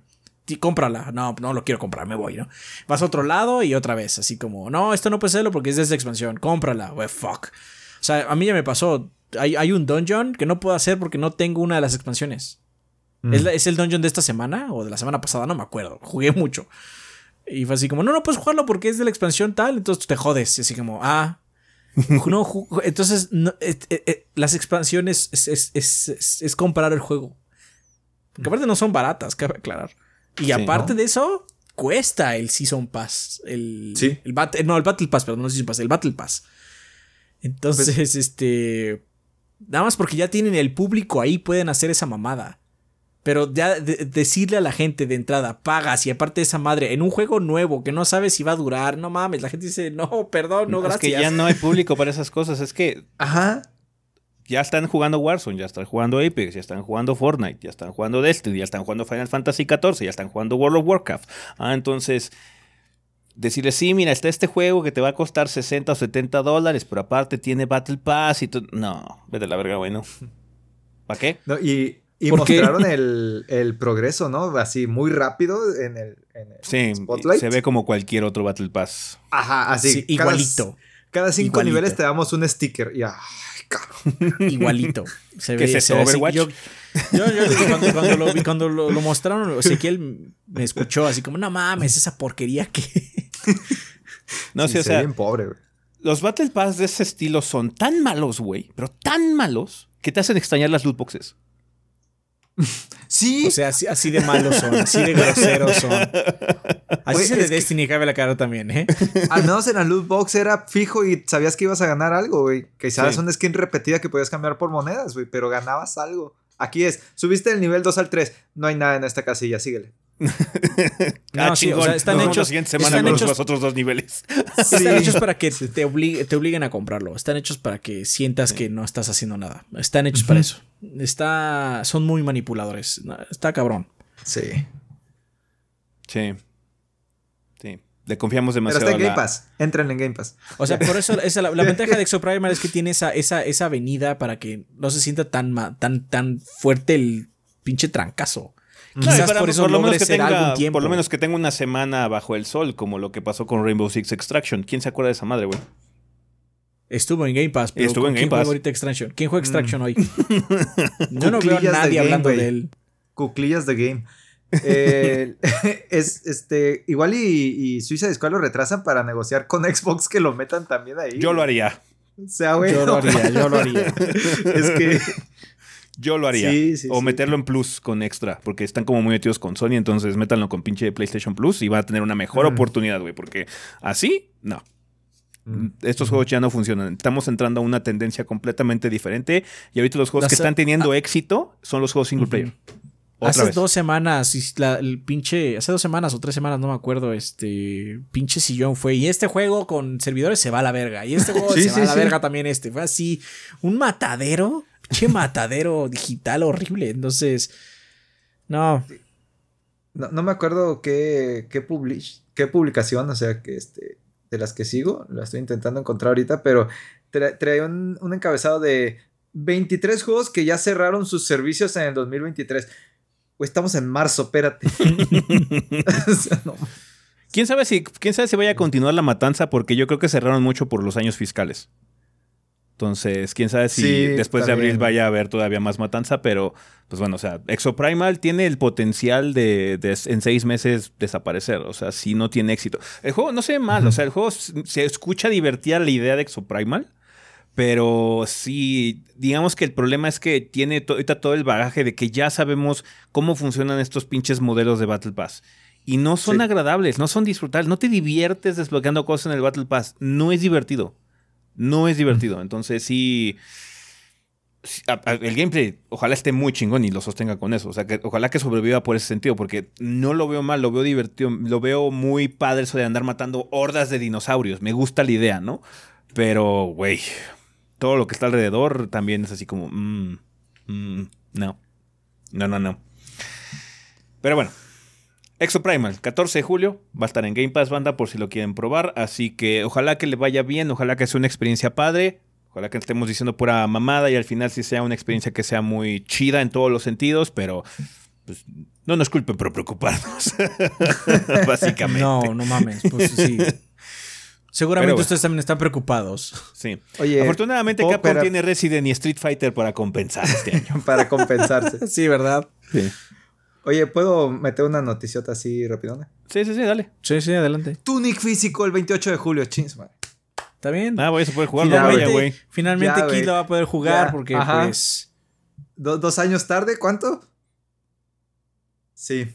O sea, 28 mucho menos de dos años. Chiquit lo hace todo mal. Uno se espera dos años para que te salga más barato. No, pero Kid, no, yo lo voy a comprar el doble de caro. Dos años después. El doble de caro y jugar tarde, güey, cuando nadie está hablando del bien.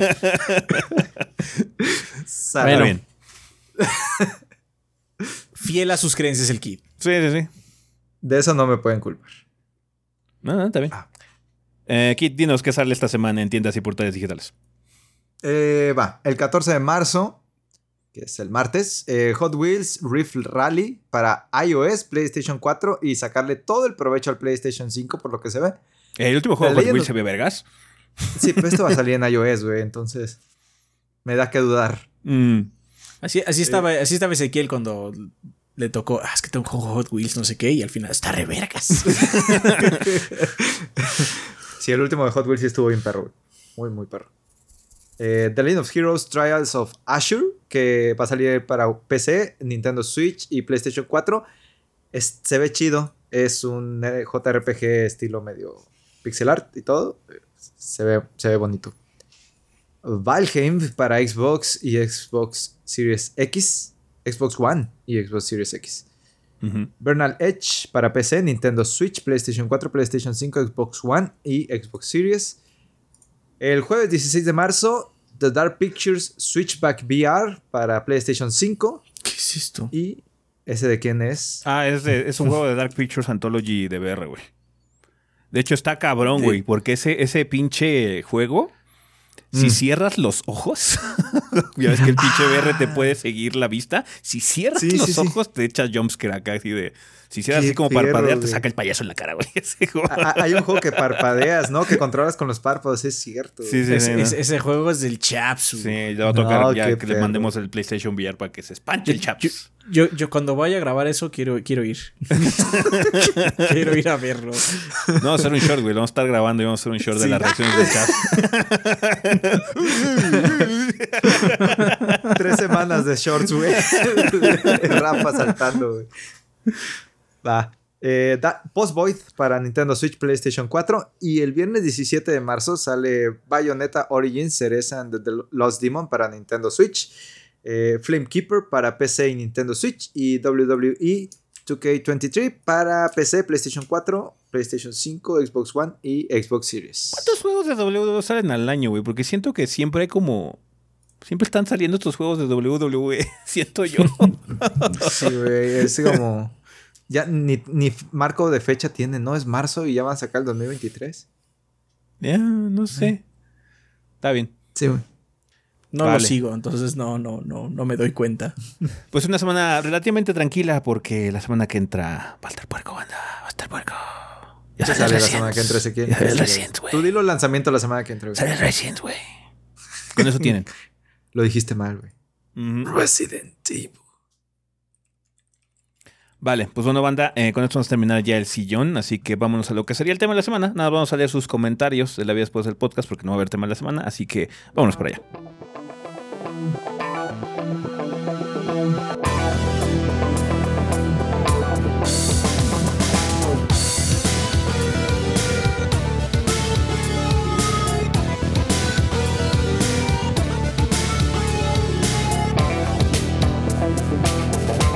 Ok, banda, pues ya estamos aquí en eh, el tema de la semana. Vamos a empezar, como ya es costumbre, con la vida después del podcast. En este caso sería episodio 515, un millón de razones para competir en Street Fighter 6. ¿Qué nos mandó la banda Adrián? Eh, en Discord escribió Ares9706 que dice: Hola gorditos, me considero un fan a medias de los juegos de pelea, ya que son los eSport lo de los que más consumo. Es raro que me compre un juego de peleas, pues soy muy malo en ellos y he decidido dejarlo por la paz y solo disfrutar de los eventos como el Evo y la Capcom Cup. Respecto al tema de los premios que se van a dar en el Evo, solo puedo decir que me emociona mucho, ya que puede, que puede ser el primer paso para que los siguientes eventos de peleas otorguen mejores premios y así traiga la atención de más jugadores que le quieren entrar a esto de los esports. Cabe aclarar que es de la Capcom Cup, no es del Evo. Sí, no de Evo. Mm. Eh, El Evo también va a dar buenos premios. 25 mil dólares de pod asegurado, está bastante bien. Sí, pero bueno, no es el billón. No es el el shock del millón de dólares, sí. Sí. Y con suerte algún día tengamos eventos mucho más grandes y espectaculares como los que se tienen de otros géneros como los MOBA y así poder ver un glorioso holograma de Zangief peleando contra un oso en medio de un estadio. No creo que suceda nunca. No.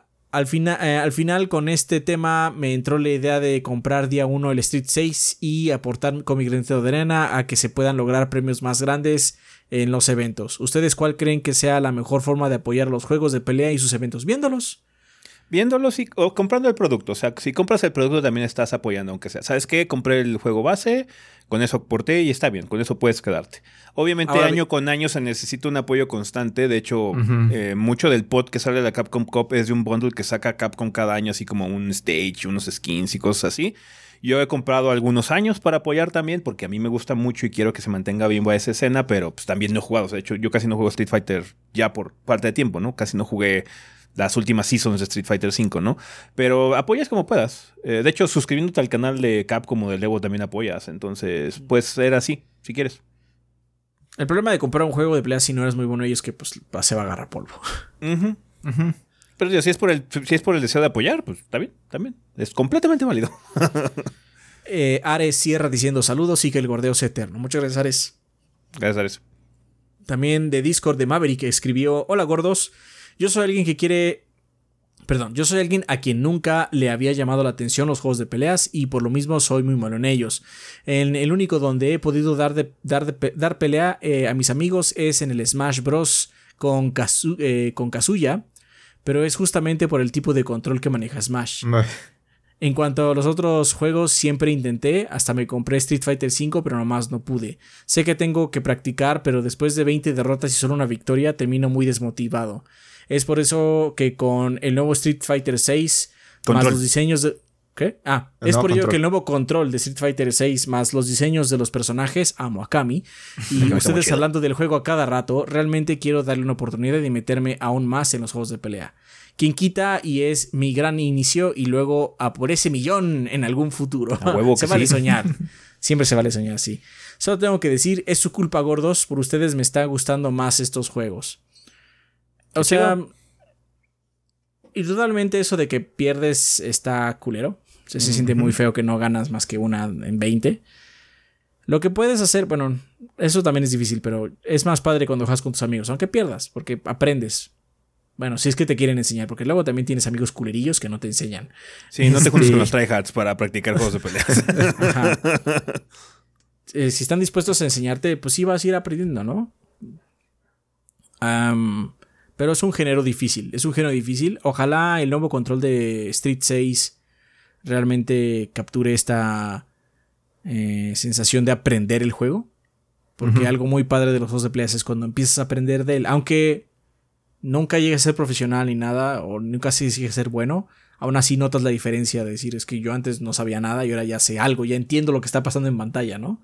Quizás no lo puede ejecutar al 100, pero entiendo el juego ya de esas veces que me ha agarrado a jugar juegos de peleas, este, Street Fighter 5, eh, jugaba en línea y si tenía una racha de que perdía muchas, eh, seguía jugando, si no estaba muy, muy frustrado, seguía jugando y si ganaba una decía, ya, aquí muere.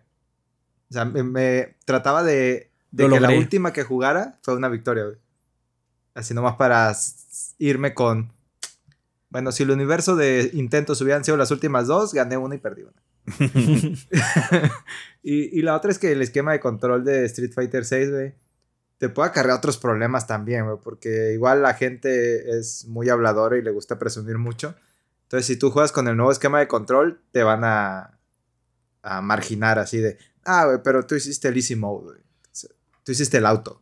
Ah, la soltinez es completamente normal. Sí, o sea, no mames. Mira, mira, mira. Que, no te afecte, pues, básicamente. Sí. Yo, yo, yo en Street Fighter 4 es muy, es muy conocido que juego con Blanca.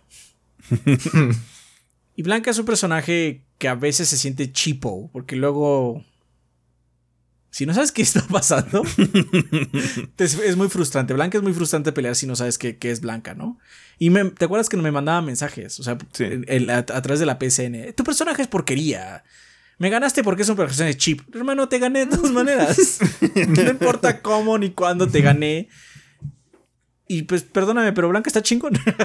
el juego me deja usar a Blanca. Sí. Me deja hacer sus poderes. Si tú no puedes contraatacarlos, es tu problema, no el mío.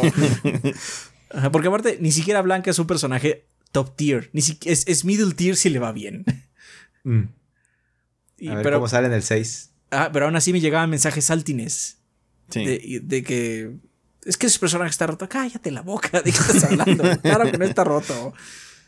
No, de hecho, ahora que fuimos, hicimos este stream, este Rafa y yo eh, probando el beta, muchas de la banda que llegó eh, para jugar estaba usando, de hecho, el nuevo modo. Y dijeron que se estaban divirtiendo bastante. Entonces, está bien. lo importante es que esa cosa sirva como un, un acceso, una entrada para la gente que tiene muchos problemas y empiecen a entender los estados y los momentos de la pelea. Eh, y puedan reaccionar de una forma más sencilla, que sea un botón nada más, sin tener que hacer el motion así como complicado, lo que sea.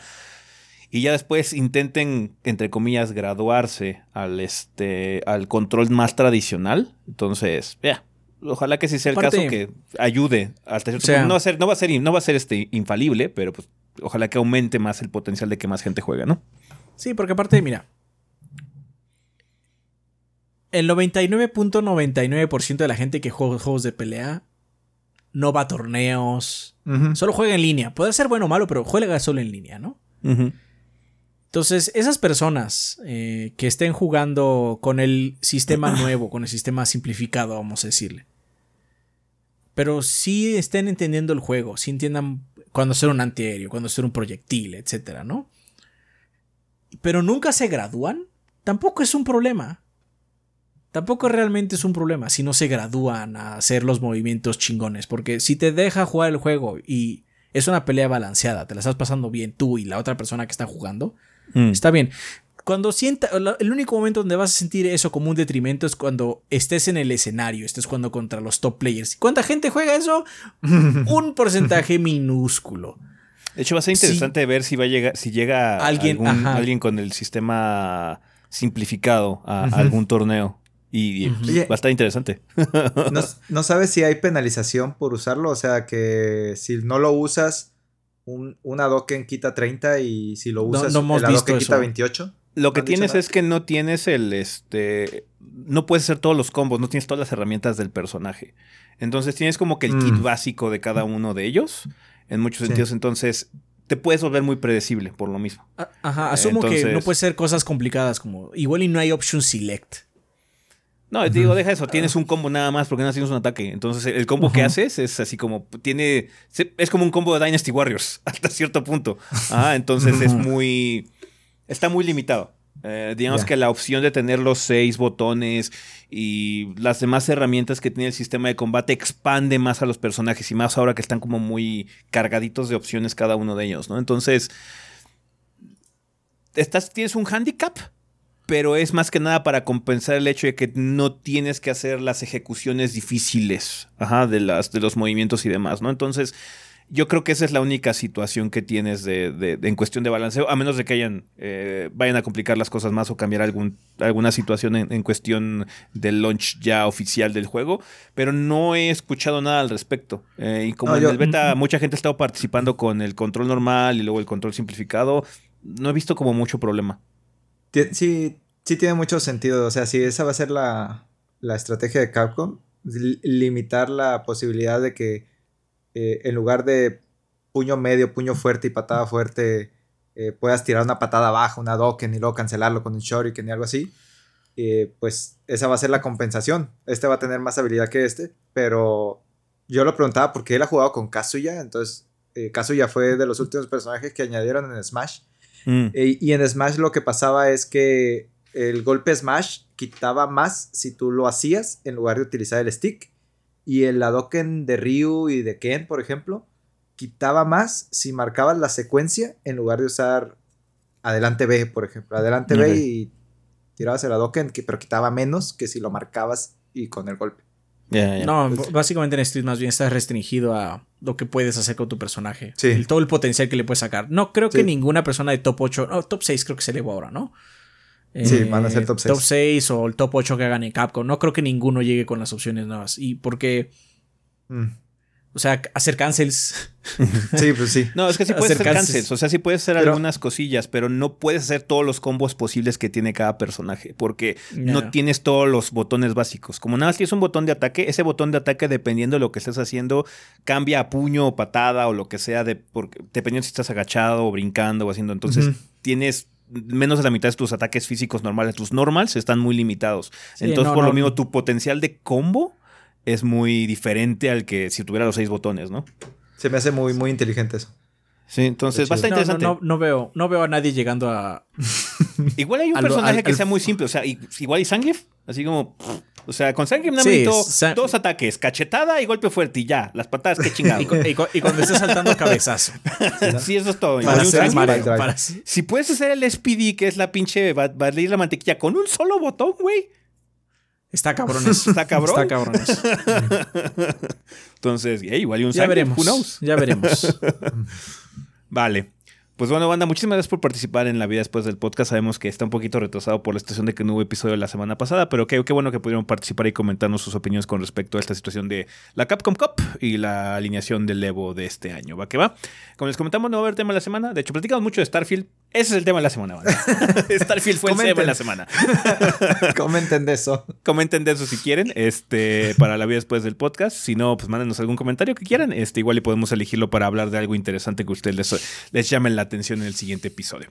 Vale, con esto terminamos esta sección, así que vamos a comunidad.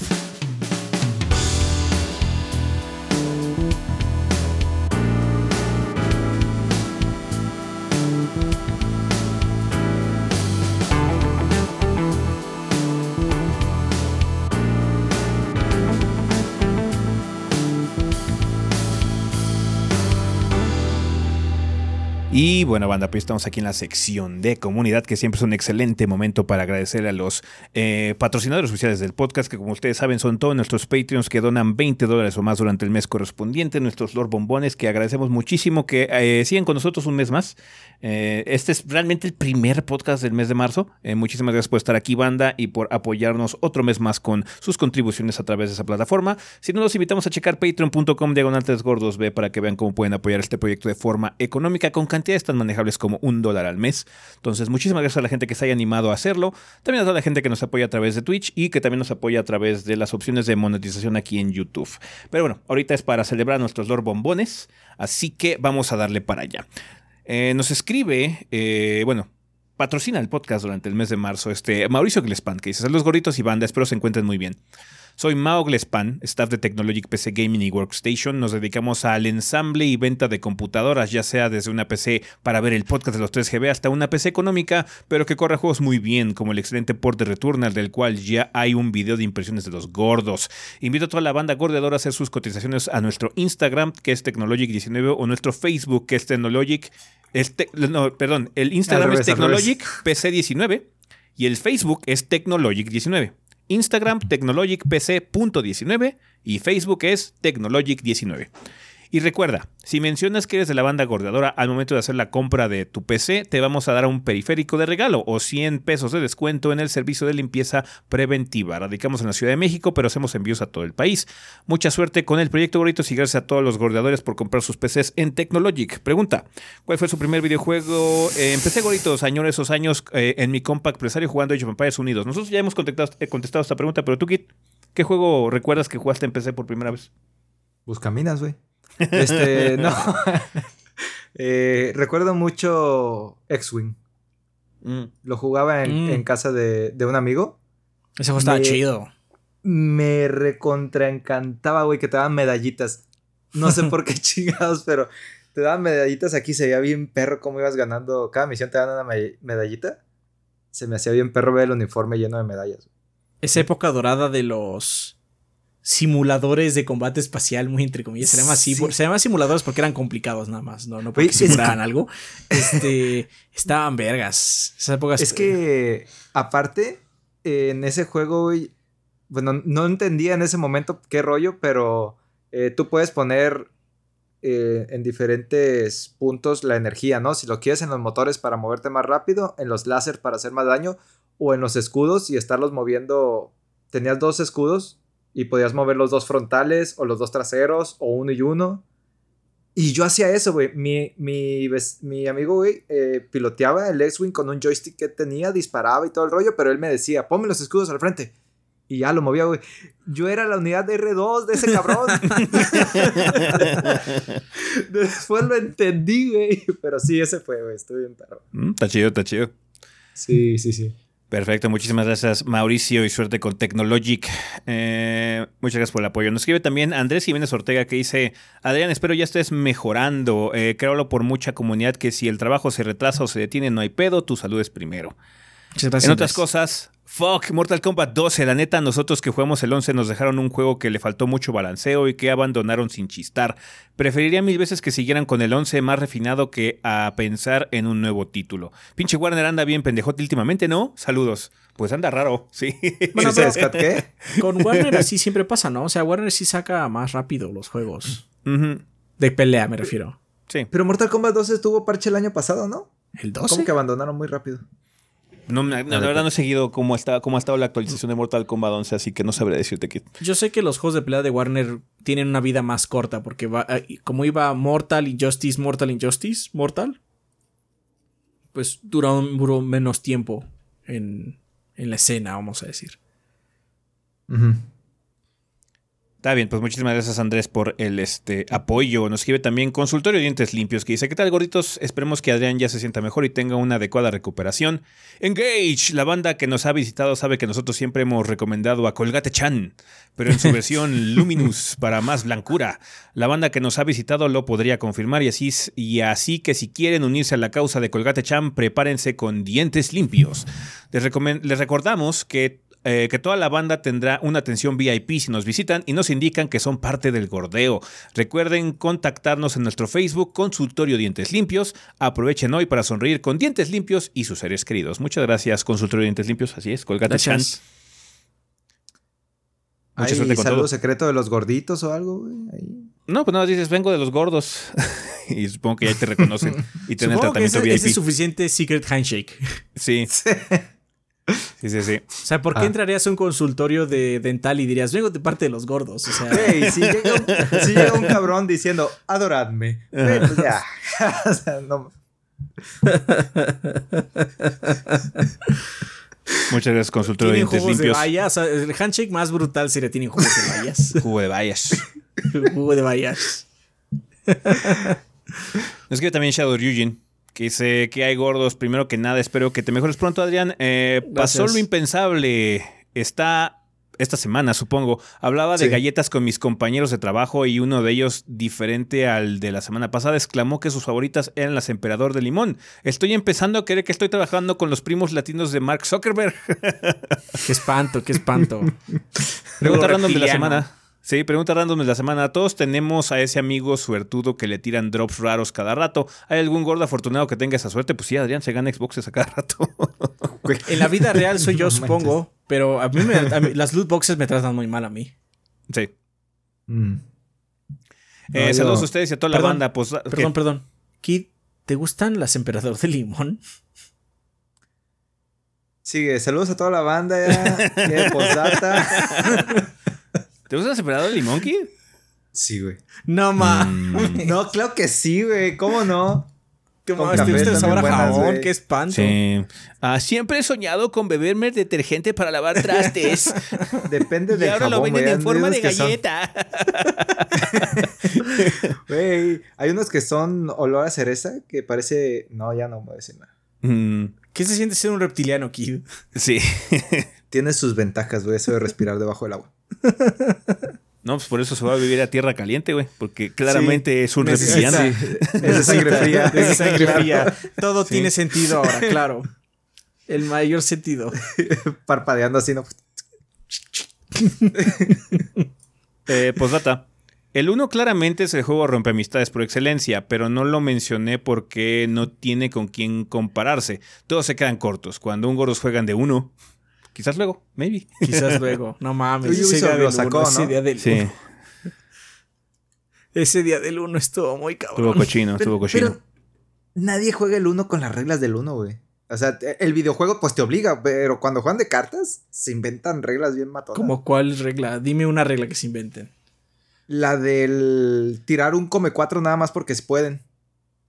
No pueden tirar un come 4 nada más porque pueden. Tiene que ser porque no tienen ninguna otra carta que jugar. Y si el de enseguida, el que sigue, se da cuenta, lo puede retar y decir, te reto.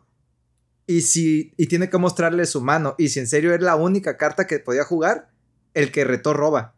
Y si tenía otra carta que podía jugar, el que tiró el come 4 ¿Qué? es el que escome. ¿Qué pinche regla más complicada? Es mejor simplemente usarla como un arma. Yo lo sé. Es pero mejor usarla como una pendeja arma. O sea, entonces claramente usamos la mejor regla. ¿Cuál? Jugamos la mejor versión de uno que hay entonces. Ah, La que no las la. Es- Esa regla es una pendejada. ¿Por qué me le mostraría mi mano al contrario? Pues, ¿yo qué quieres que haga, güey? Lee el manual, ahí viene. No, ya no leo el manual, sé jugar uno. sé jugar uno, gracias. Está bien. Eh, un Ángel Guerrero escribe y dice, saludos desde Critical Hit Pokémon Podcast, podcast de noticias y novedades del mundo Pokémon.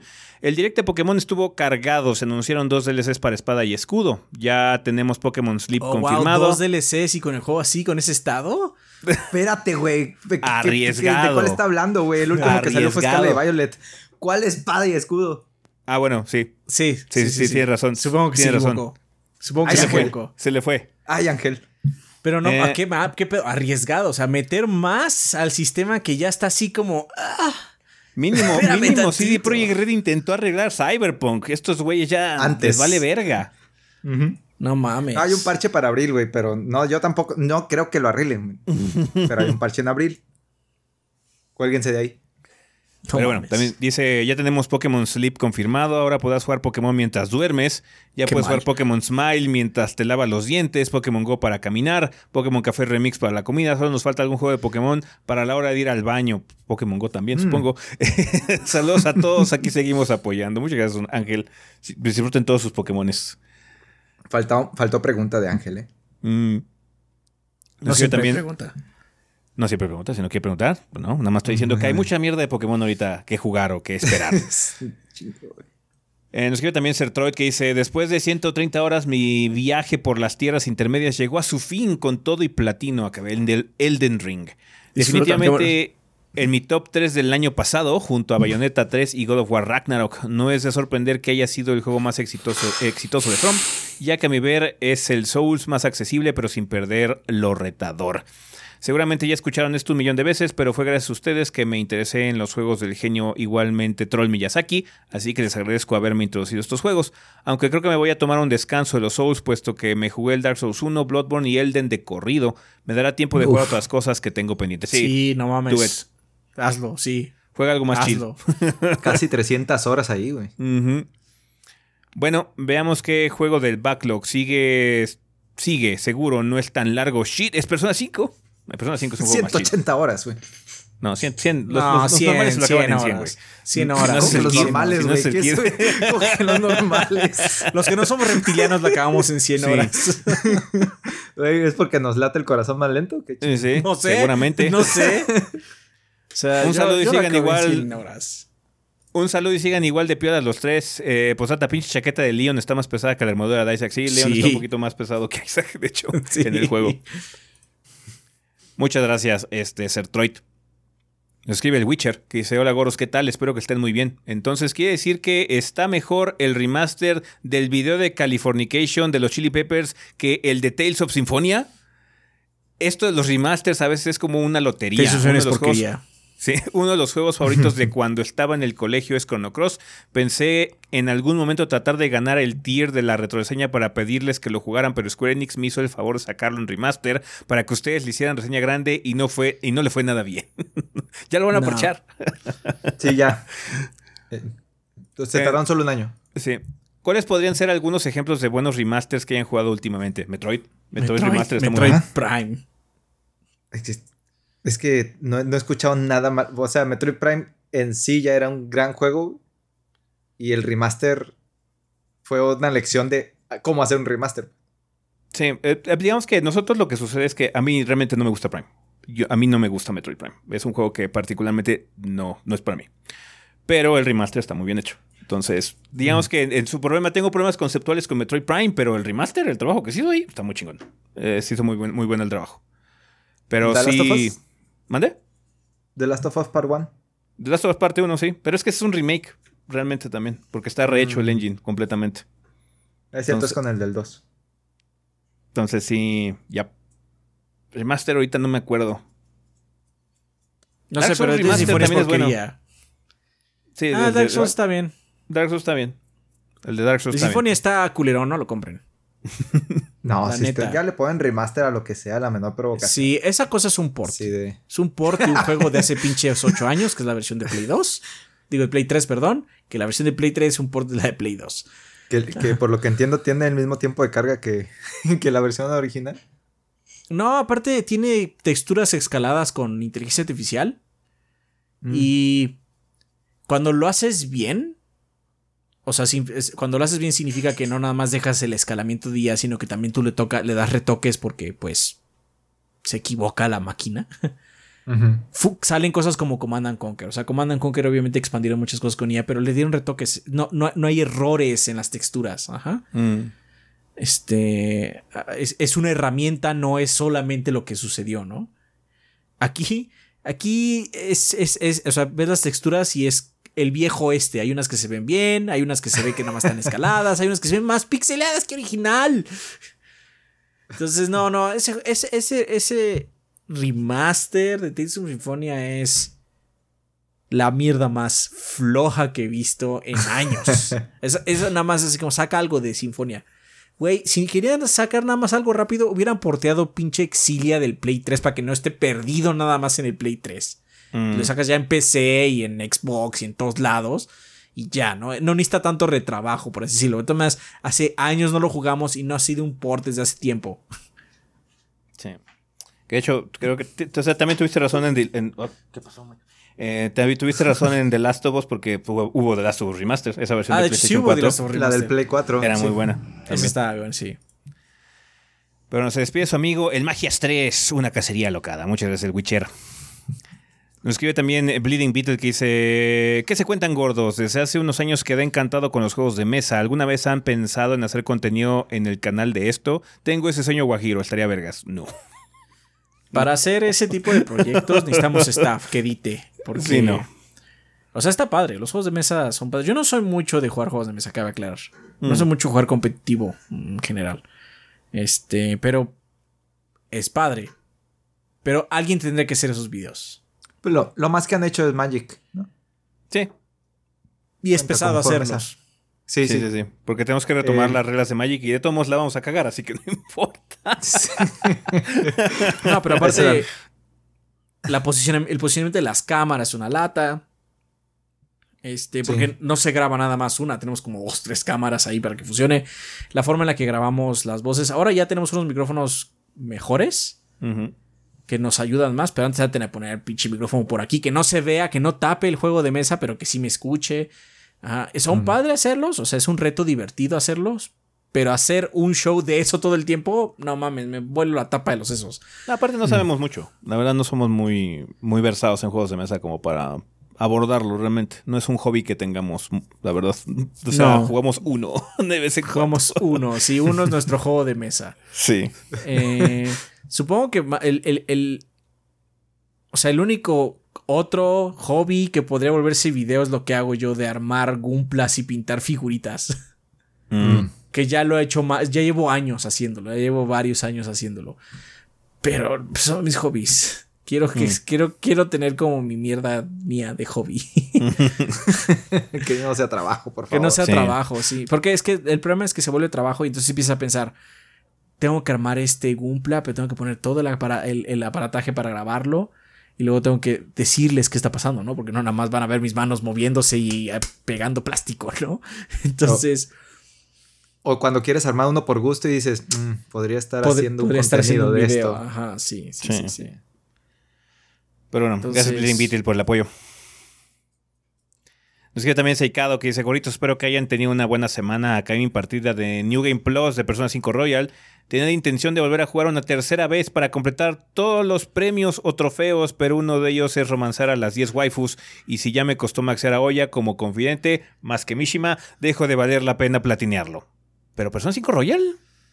Royal no se. No, no tiene trofeo por maxear a todas. Sí, el platino de Royal es facilísimo. Se hace, se hace con una sola pasada. Igual nada más es Persona 5. Sí, Sí, yo creo sí, que sí. Eh, así, que, bueno, así puedo decir eh, finalmente con jefes secretos y todo, por ahora no jugaré otro título porque me empaché, pero disfruté bastante. Un- No, unos sí veo. saludos, se me cuidan.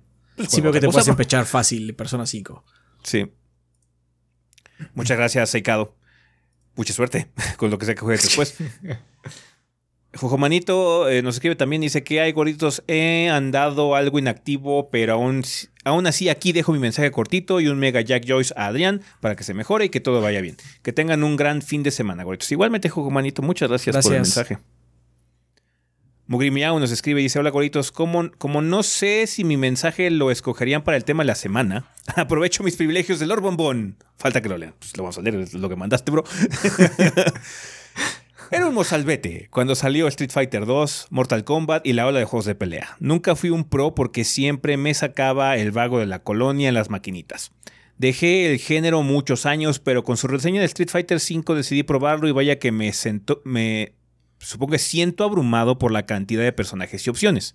Estoy emocionado por Street Fighter 6 y estoy plena, estoy planteándome comprar en preventa el juego, pero de acuerdo como salió el 5, me acuerdo más bien cómo salió el 5 y eso me hace esperar hasta que vi a Kami. ¿Ustedes lo tienen preordenado o esperan a que salga? no, yo no preordeno. O sea, voy a comprarlo digital, no es como si fuera a acabar las copias digitales. no, ¿por qué? I don't care. Mm. Además, estamos haciendo así porque nos lo manden antes. siempre puede suceder, siempre puede suceder. Pero la verdad es que, ¿para qué preordenaría? O sea, como. Sale tal día, lo compro y lo bajo y ya. No sé, como este Kid que tiene que tener una versión física. No, de hecho, este, este la verdad sí no recomendaría comprar una versión física, porque no. Es, es básicamente de servicio. Sí, entonces, mejor digital. O sea, la verdad sí sugeriría eh, una versión digital. La física es así como si quieres una coleccionista o algo así como, ah, tengo Street Fighter 6, cuando tengas dinero extra, cuando ya cueste 300 pesos, güey, en un par de años, ¿no? Pero yo la verdad sí recomendaría digital, banda, porque es mucho más práctico en este tipo de juegos que se actualizan y que juegas muy seguido, bla, bla, para que también tu lector no se gaste innecesariamente. Mejor digital, la verdad. Em, pero sí, no, no, no, perdonado no está. No me interesa tener a la chuli roja. que es el color que te van a dar si preordenas. No te la van a vender, güey. Sí, maybe. I don't care. Em, eh, me, recomiendan ir jugando, Me recomiendan ir jugando el Street Fighter V para desentumecer las manos. O me espero y acabo el Den Ring de aquí a junio. Acaba el Den Ring, güey. O sea, puedes empezar con el Street Fighter VI. Cuando salga ya. Sí, sí. No hay, no hay prisa. Igual hay beta, ojalá haya beta abierto para que puedas probarlo. Y sirve que llegas un poquito más limpio al, pacing y al timing de Street Fighter 6. Sí, porque yo tengo mucha memoria muscular del 5 todavía. Y sí, no, mm. no sirve nada en Street Fighter 6. Eh, que el gordeo es eterno y espero mi chamaco le guste Street, aunque su mamá diga que no tiene edad para ello. Pues si le gusta, qué padre. Si no, pues que juegue lo que quiera jugar. Muchas, mucha suerte, muy grimea. Ojalá que disfrutes de tu experiencia de Elden y si, si, si entras a Street, que también la disfrutes. Es que también Belsirk, que dice, buenas gorritos, en su momento compré Zelda Skyward Sword para Wii con todo y su Wii Motion Plus, pero no alcancé a sacarlo de su envoltura antes de irme del otro lado del charco. Y ahora que tengo Nintendo Switch, se me ha ocurrido comprar el remaster para jugarlo antes de Breath of the Wild. Y oh Dios, tengo una relación de amor y odio con esos controles de movimiento bastante conflictiva. Tan es así que ya tengo miedo de probar el Metroid Prime Remaster. ¿A ustedes no les pasa algo similar o los controles del Wii de plano eran mejores en el Zelda? Puedes jugar Metroid Prime como un shooter normal. Mm, sí. o sea, sé que, sé que la trilogía del remaster. Sí, la trilogía de, del Wii que salió fue como muy prominente, mucha gente la tiene, pero esa ni siquiera es la versión original de lo que era Metroid, Prime. Entonces, no, pues el cubo, es un juego del cubo. Sí, también puedes jugar Skyward Sword sin controles de movimiento. Funciona no es lo, mejor porque es un parche para arreglar nada más ahí algo, pero se puede hacer. Mm. Lo, que tiene el, remaster de Zelda es que el combate, los puzzles y todo eso estaban pensados con controles de movimiento. Entonces, cuando mapeas ese movimiento al stick derecho del control del Joy-Con, pues se pierde mucho reto, se pierde este el chiste de estar. Y no digo que era lo mejor, güey, tener que hacer el, Joy, el Wii Remote así para poder tirar el, el sablazo, güey, pero era lo que tenían pensado, pues es como si le quitaras esa parte de, del chiste al juego. O sea, el, problema, más grande, el problema más grande de ese remaster de Skyward Sword es que es Skyward Sword. O sea, dos maneras. Sí, el mayor problema es que sigue siendo Skyward Sword y Skyward Sword es que no más, man. Sí, el mayor problema es que una dragona que ve que se está cargando la chingada del mundo. Lo que tiene padre Skyward Sword que podemos decir sin pedos es que tiene dungeons padres. O sea, hay dungeons muy mm. divertidos. Pero el resto, híjole, está. Dios. Dios bendito. Sí, a mí me gusta mucho ese donde consigues la caña de pescar. Ah, bueno, ¿sabes qué sí mejora? Fi. No manches, güey. Ah, bueno, sí, está, menos, está, menos, está menos intensa, sí. Sí, sí, sí. Sí, sí, sí. Eso sí, mejor en fuego. Bueno, si, si estás como con mucha idea de jugar, pues yo sugeriría que quitaras los controles de movimiento. Vas a acabarlo más rápido así. Ajá, También. entonces. Es que la pelea Todo, final, güey. no mames, le hice mierda y yo me acordaba que estaba más Ajá. difícil. la, la pelea contra. ¿Contra Kuma? No, antes. Aganim. Ah, No, Jirahim. Contra. Jirahim, güey. Ajá. Ya ves que si haces mal un movimiento, te atrapa la espada con dos dedos, güey, y te, te avienta y te ataca. Pues, güey, esto no tiene chiste, cabrón. No puede. Tienes que ser muy malo para fallar, güey. O sea, no manches. Con los Joy-Con, digo, con los Wii Remote será más probable que fallaras, güey, pero con un stick. Ah, pero ah, así van a ser los siguientes celdas. Este es el futuro. está Sí, tan chingón sí. el asunto que este es el futuro de Zelda. Ya van a ver, va a ser todos los juegos de ahora en adelante van a ser así. Reggie con su frase de no creo que haya un juego más grande que Skyward Sword. No fue ni siquiera el juego más grande de ese año. De ese Skyrim año, y salió Dark Souls Salió año. Dark Souls y Skyrim. Y fueron Salieron Dark Souls y Skyrim. infinitamente Sí, sí, sí, más, sí. inf- influyeron más en la cultura popular que esa madre, güey. Sí, sí, sí. Cosa que corrigieron con Breath of the Wild. Breath of the Wild sí fue un momento muy importante. Ahí no hubo nadie que dijera eso, Reggie. No manches, ahí No. era la frase, güey. Sí, o sea, ahí necesita- ahí necesitabas Sí. al Reggie ahí para echar el hype. Ese sí Sí, valía sí, la sí, pena. sí, Es sí, que sí, Watson, lo necesitabas. Um, no, pero puedes jugar Metroid sin controles de movimiento y se juega muy bien. Ajá, entonces no te preocupes por ese sentido.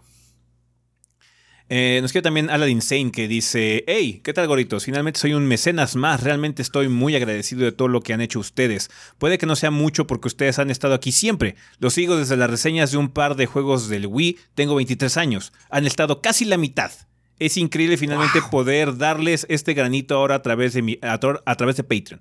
Eh, ya lo hacía en Twitch y ahora soy muy feliz sabiendo que los apoyo como ustedes a mí en algún momento. Saludos y se les quiere. Muchas gracias, Aladdin Sane. Gracias a la Qué padre que, este, que pues, disfrutes del contenido. Cuando salió el canal tenía nueve años este güey.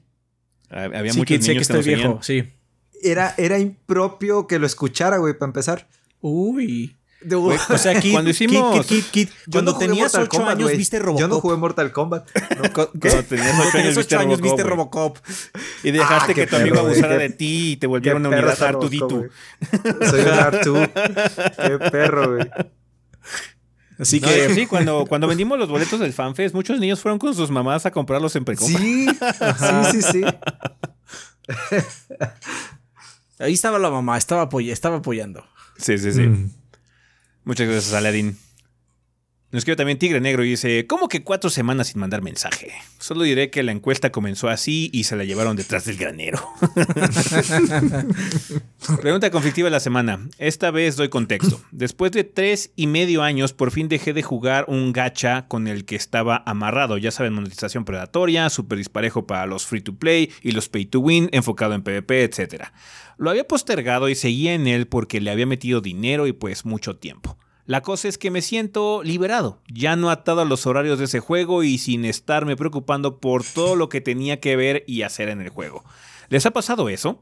¿Han tenido es una sensación igual de por fin libertad cuando han dejado algún juego online o similares? Cuando terminé SAO. Juegos malos, o sea, es que el pedo por la chamba malos. tienes que jugar los juegos bien culeros, güey. Sí, sí. Hay cosas que tienes que terminar. Digo, pues tienes que jugar por estar en esto. Pero a ese nivel, güey, de eh, ya no atado a los horarios. No manches. No, nunca.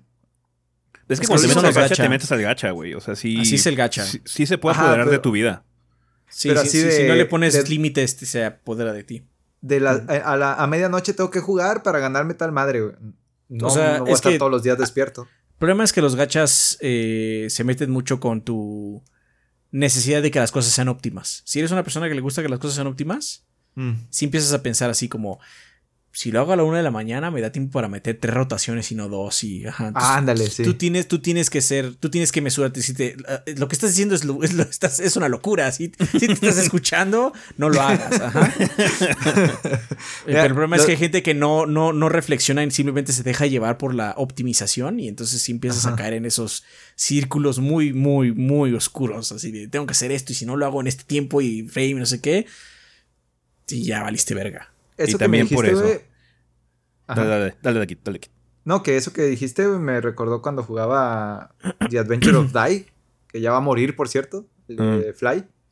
este, que sí hacía eso. Así de, mm, si me puedo jugar ahorita, tengo que jugar las cuatro seguidas para que cuando acabe tenga una quinta y ya dejarlo descansar durante media hora y recuperar toda la energía. Porque era de esas madres, eh, cada misión te cuesta 8 unidades y nada más tienes 30 unidades y, y no era múltiplo, así de...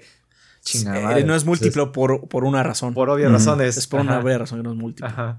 Entonces, er- Yep. eh, sí me pasó eso, pero pues ya, ya lo dejé y aparte va a morir. No, de hecho, también por eso la, la cultura de los Battle Pass también está de la verga. Porque dependen también mucho de cosas externas, no nada más del juego. Este, tienes una semana para cumplir todos estos retos. Mm.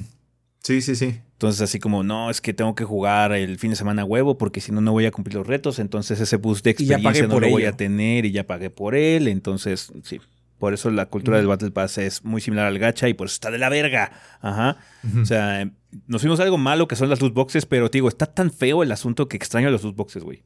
Extraño la posibilidad de ganarme un skin, güey.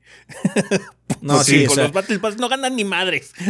con el no, gratis. sí, y- muy oscuro, muy oscuro la situación. Sí, sí, sí, Sí. Entonces, fuck those things, man. Fuck them. Por eso me caga que diablo voy a tener también. Ah, pero bueno, un saludo al Gabo, Adrián, tú eres el hombre, Rafa ves waifu y ese, los peleones somos los más sexys. Que eterno. Muchas gracias, Tigre. No, qué bueno que regresaste a mandar mensaje. Bien, nos escribe Let's Play. Let's Play tiene un mensaje largo, es el primero que nos manda. eh, porque A es ver. un nuevo Patreon de 20. Entonces, muchas gracias, Let's Play. Dice: Saludos, gordos y banda. Somos Let's Play. Mitad tienda, mitad cafetería, completamente su casa. Somos tienda de modelismo y juegos de mesa. Lo mismo te conseguimos el Catán para esa fiesta con los amigos, así como todo lo que necesitas para iniciar tu partida de calabozos y dragones. Así también el más nuevo y flamante modelo de Warhammer 40.000 y demás productos de Games Workshop. Somos tienda oficial. Si no está en existencia en la tienda, te lo conseguimos y al mejor precio posible. Aprovechen este mes que tenemos remates de primavera en productos Warhammer 40.000 y Warhammer Age of Sigmar. Asimismo, tenemos instalaciones para que vengas con los amigos a pasar un rato agradable, disfrutar de alguno de nuestros ricos platillos y jugar gratis cualquier juego de nuestra ludoteca. Contamos con grupos de diferentes juegos como Magic Commander, Blood Bowl, Kill Team, Warhammer Underworlds y Calabozos y Dragones, con los cuales puedes jugar o también enseñarte cualquiera de estos juegos. Si quieres entrar al fascinante mundo del modelismo de miniaturas, contamos con talleres regulares de pintura de miniaturas. Este próximo sábado 18 de marzo tenemos un taller para recién iniciados y novatos a este hobby. Tiene un costo de recuperación de 150 pesos, que incluye un modelo de Space Marine, mismo que te llevas al terminar el taller. El uso de pinceles y pinturas y del material requerido para que puedas probar de este hobby sin invertir mucho. Te enseñaremos el uso apropiado del pincel, manejo de materiales, así como técnicas básicas para iniciar en el hobby. Queremos iniciar con el pie derecho con todos ustedes, así que les tenemos nuestra primera oferta exclusiva de los gordos. Solo tienes que ponerte en contacto con nosotros por Messenger y Facebook. Nos encuentran como Let's Play MX. Todo pegado. Ajá. Let's Play L-E-T-S-P-L-A-Y-M-X. Let's Play MX. Reservar tu lugar en el taller y mencionar que nos oíste en el podcast de los 3GB. De esta manera solo les costará 125 pesos y además les incluiremos otro modelo de Space Marine o Stormcast gratis al finalizar el taller. Está mal, ¿eh?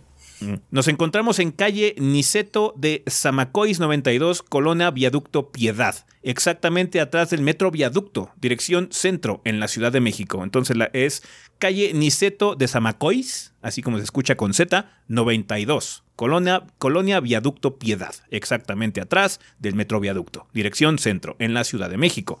Gracias por el momento y esperamos verlos pronto y pasar un rato agradable juntos. Ven a casa, ven a Let's Play. Por favor, avísenme si llego a tiempo y gracias de nuevo. Pues ahí está, avisado, ya lo escuchaste en el podcast, bro. por cierto, gordos, la invitación está abierta a ustedes también y el taller sería por cuenta de la casa. Muchas gracias, Let's Play. Mm. Gracias. Ojalá que les vaya muy bien con este taller. Qué padre que, que tengan estas iniciativas para que la gente aprenda estos hobbies que pueden ser un poco complicados, ¿no, Adrián? Sí, son un poco complicados, sí. No. Bueno, y, y le están quitando la, la barrera de la inversión inicial, ¿no? Que te dan Es- ellos los pinceles y las pinturas. Para el taller, sí. Este, no, y te dejan el modelo. De hecho, nada más por el modelo ya. ya, re- ya recuperaste el dinero. Sí, de hecho, sí, básicamente. O sea, lo que yo creo que ellos es que abren una caja y le salen al dato. Pero si compras un solo modelo, es más de 125 pesos. son Pero bueno, ahí- ahí son está. Como 150. Contáctenlos en Facebook, Let's Play MX. ¿Va que va? Bueno, pues esos son los que mandaron mensaje, banda, pero también nos patrocinan este mes Dalamar 1976, Enrique, Selmonelo, Ricky Rookie 73, Maurox 147, Verdebete, Miguel Ángel de Riquer, Mr. Fly 21, Jonis Vergara, Guillermo Conteras, Blue Nacy, Kiyonashi, Mapachito Sarnoso, Diego Monroy Fraustro, eh, Mario Montenegro, Mario Antonio Moreno Silva, Obed, Eric Centeno, Bubble Gomers, Pedro Alberto Ramírez Arciniega, eh, Eric Heredia Olea, Mikao LT, Aaron Álvarez, Gazde, Muy Iguarano Cronos, Hideiki, Armando Sanser, Denis Flores, Nefog, Esvin Zamora, Pablo Manuel Valenzuela, Valenzuela Ochoa, Carótido y Esteban Meneses. Muchísimas gracias, banda, por todo su apoyo. Agradecemos infinitamente todo lo que hacen por el proyecto para que sigamos aquí trayéndoles mucho contenido y esperamos que sigan disfrutando de él. Un saludo a todos, a todo el mundo que nos apoya a través de Patreon, a través de Twitch y también a los que están aquí. Saludos al chat. Recuerden que es programado banda. Eh, pero gracias por todos los super stickers, super gracias o lo que sea que hayan dejado para apoyar el canal. Si se unieron también, muchísimas gracias. Si regalaron suscripciones al canal de YouTube, también se los agradecemos infinitamente. Apreciamos mucho el apoyo que nos dan banda en todos estos medios. ¿Va que va? Muchas gracias. Vale, vamos a pasar a la sección de preguntas. Ya saben que tienen varios caminos para poder dejar sus interrogantes y ser parte de esta sección del programa banda. Una de ellas es colocar su pregunta en forma de comentario aquí abajito en el video de YouTube para el siguiente episodio. Solamente por favor, en, al inicio de su comentario coloquen la palabra pregunta para que nosotros sepamos que viene dirigido a esta sección.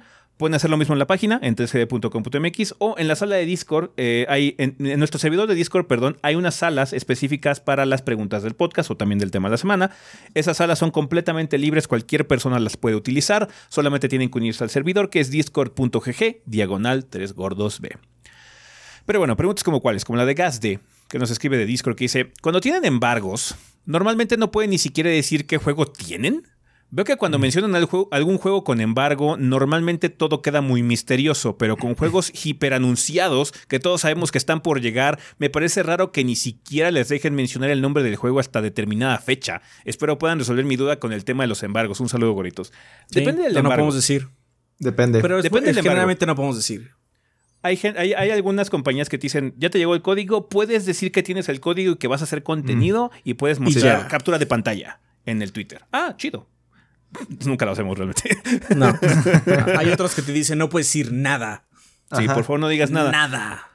Es porque luego lo que ocurre es que eh, no hay muchos códigos em, y pues no se quiere hacer como disyuntiva en, en, esto de los medios para que quién recibió código, quién no recibió código también y todo ese tipo de situaciones. Entonces luego es mejor simplemente ya cuando salga el contenido, pues ya, ya, ya, ya, no hay de otra.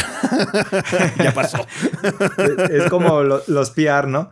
Mira, mm. no digas nada, güey, porque si no, va a tener 20 correos preguntándome si tengo códigos. Así que, no, no, debe tener otras razones, pero eso es parte de. Y hay unos que te mandan ya todo junto, ¿no? Así de, ahí está el código, no digas nada hasta tal fecha, a partir de tal fecha puedes decir esto, y a partir de tal fecha ya puedes liberar todo. Sí. Sí, sí. A nosotros también de por sí nos gusta la situación de sorpresa. Siempre nos gusta sorprenderlos con reseñas. Ya ven que antes no nos gustaba ni decirles que, cuál era la siguiente reseña grande cuando éramos quincenales, así como todo el tiempo. Entonces, pues va como muy con nuestra filosofía. También no nos gusta adelantar nada porque algo puede fallar. Entonces, es más fácil no decepcionarlos si no les decimos nada. Sí. Pues digo, nada más, no les digo, tengo cosas que estoy jugando ahorita, banda, que no pueden ver y no pueden saber que estoy jugando. entonces. Eso es todo. Eso es todo. Es lo que les puedo decir. Hay épocas en las que no tengo ni madres, ¿no? Pero digo, hay unas que sí. sí, sí, hay, muchas épocas donde no pasa nada, ¿no? Pero no, no, tuvieron el Den Ring, ¿verdad? No, no, el Den Ring no lo tuvimos. Lo sacamos al día porque el dominamos eso del viaje temporal sí. y pudimos hacer un loop y jugamos dos años Elden Ring y luego ya dos años que duraron en realidad dos minutos en el reino en el reino cuántico pues estuvo veras. Pero solo se puede hacer con, con, Elden Ring, no se puede hacer con, otro. con Elden Ring. Es que es el único que cabe bien en, en la recitación del hechizo, porque si no, no cabe con Suicide Squad, Kill the Justice League, no rima. Entonces no funciona. No, ya, no, funciona, no, funciona, no funciona el, truco así. Se rompió la prosa del conjuro y ya vale madre. Sí, ya vale verga. Solo funciona con el Ring. Pero es, es por eso. Hay muchas situaciones y pueden ser por cuestiones diversas. Nosotros personalmente es porque nos gusta trolearlos. También. Aparte luego sucede, luego sucede que cuando nos preguntan realmente no lo tenemos y nos llega horas después. De hecho, muchas veces pasa, ¿no tiene tal juego? No, no lo tenemos. Y de repente así como llega el mail. Acabamos el stream, acabamos de grabar el podcast y ya está el mail. Tengan aquí el código de este juego que dijeron que no tenía. Escucha que no lo tenían. Ha pasado más de una vez. Sí. ha pasado varias veces. Entonces, así como. Y, y el, el PR, güey, a las 11 de la noche abriendo la laptop, chinga. No, sí nos han llegado mails a esa hora. Nos han llegado mails a las 11. Porque luego, luego, lo que pasa es que también nos llegan a horas raras porque luego llegan de Japón o llegan de, de Europa. Mm. Entonces, pues ahí sí ya. O sea, nos han llegado códigos en la madrugada. Me han llegado códigos que dicen, querido Ezequiel San, Aquí ah, tienes tu código. Sí sí, sí, sí, sí, sí, sí, Aquí tienes tu código. Segura San, por favor, no dices Segura San, sí. ¿Qué tal Segura San? Sí, sí, sí, sí, sí. Uy, fanar de eso. Sí. Uh, muchas gracias, Gazde, por la pregunta. Esa es la respuesta que te podemos dar. No podemos entrar en muchos detalles tampoco. gracias por la pregunta. Troy nos escribe también de Discord que dice: Buen día, gordos. A la fecha de este comentario llevo desde octubre del año pasado jugando Persona 5 Royal para el Switch. No me gustan demasiado los RPGs de este tipo y menos con simulador social, pero por sus recomendaciones constantes le di una oportunidad y me encantó como no tenía una idea. Otro cliente satisfecho. no es como el kid un pinche amargado. no manches, que hasta, hasta, su stream final estaba, ay, o sea, que quede claro que yo hice esto por ustedes. A mí me caga estar aquí, a mí me caga. A mí me caga. Que es un DR del ¿Cómo estar ahí 180 horas por gusto, güey? No sé por qué te tardaste 180 horas. De uno de mis streams y te enteras. No, no. Porque los hablan algo de los personajes y 15 minutos de Kid peleándose con el chat peleándose Con el chat, güey. Exacto. Porque con 180 horas te faltaban 20 más y acababas de nuevo el juego. No manches, no soy speedrunner, Adrián, tranquilo. Speedrunner, con speedrunner? No mames. Continúa Stratorize. Recientemente me topé con un post interesante en Reddit de Persona 5, donde una chica de casi 30 mencionaba cómo jugar Persona 5 le ayudó a sanar a su adolescente interno al poder vivir de cierta forma experiencias que no tuvo en su juventud. En el post, muchas otras personas mencionaban casos similares al suyo. Me di cuenta de que yo mismo cambié mis hábitos personales a raíz del juego, ya que no podía creer que tuviera mejor desarrollo personal en un juego que en mi vida diaria. Comencé a leer, volví a cocinar, inicié una dieta, apoyado por nutriólogo y ejercicio, al punto en que la a la fecha he bajado un par de kilos y aumentado una buena cantidad de músculo, lo cual ha aumentado mi autoestima y mi calidad de vida. Oh, vale, cambia la vida el juego. ¿Es Kid? Este juego cambia vidas y tú, no, yo estoy aquí, me están obligando, guácala. Desde que terminé Persona he subido como 8 kilos. Nada. eh, no, seguramente ha salvado la vida de mucha gente, Zelda también. no, yo, yo, yo, Sí, no lo dudo. Yo, yo como, güey, y ya contó como la actividad de la noche y ya no puedo salir de la casa y me voy a dormir. Mi gato me regaña. bueno, ¿cuál gato? Mi gato tu, me regaña. Tu nutria de peluche ahí te regaña. ¿Qué estás haciendo, Kid? ¿Qué estás haciendo, Kid? estás cansado, Kid. No puedes hacer nada. Duérmete ya. cuando, cuando David me empieza a contestar, güey, ya me preocupo. Mm. Ya, ya, es hora de ir a dormir.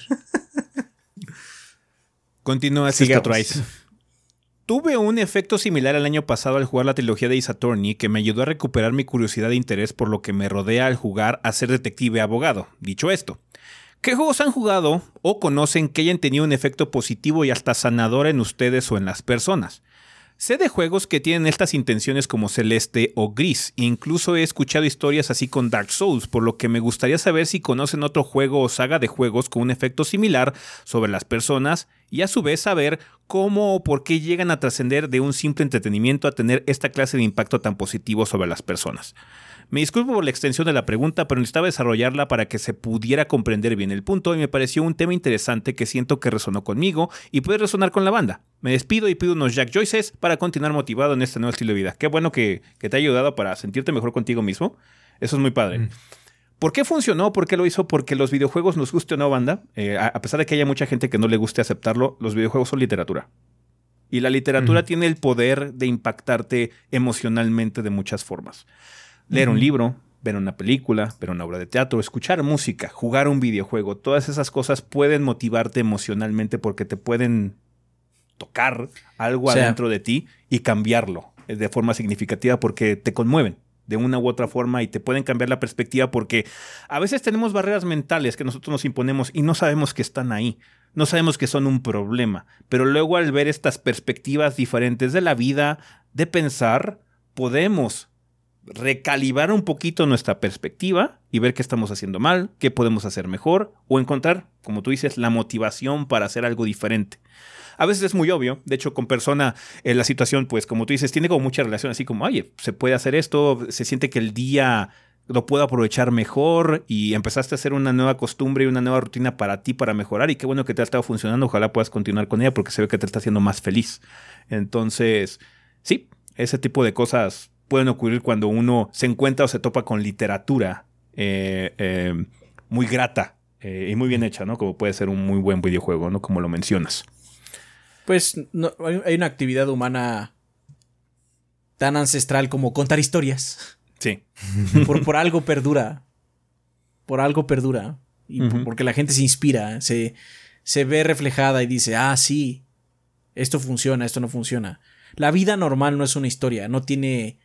Cuando logras un triunfo en tu vida, este, te gradúas, vamos a decir, al día siguiente sigue la historia, porque no, funciona así la vida, ¿no?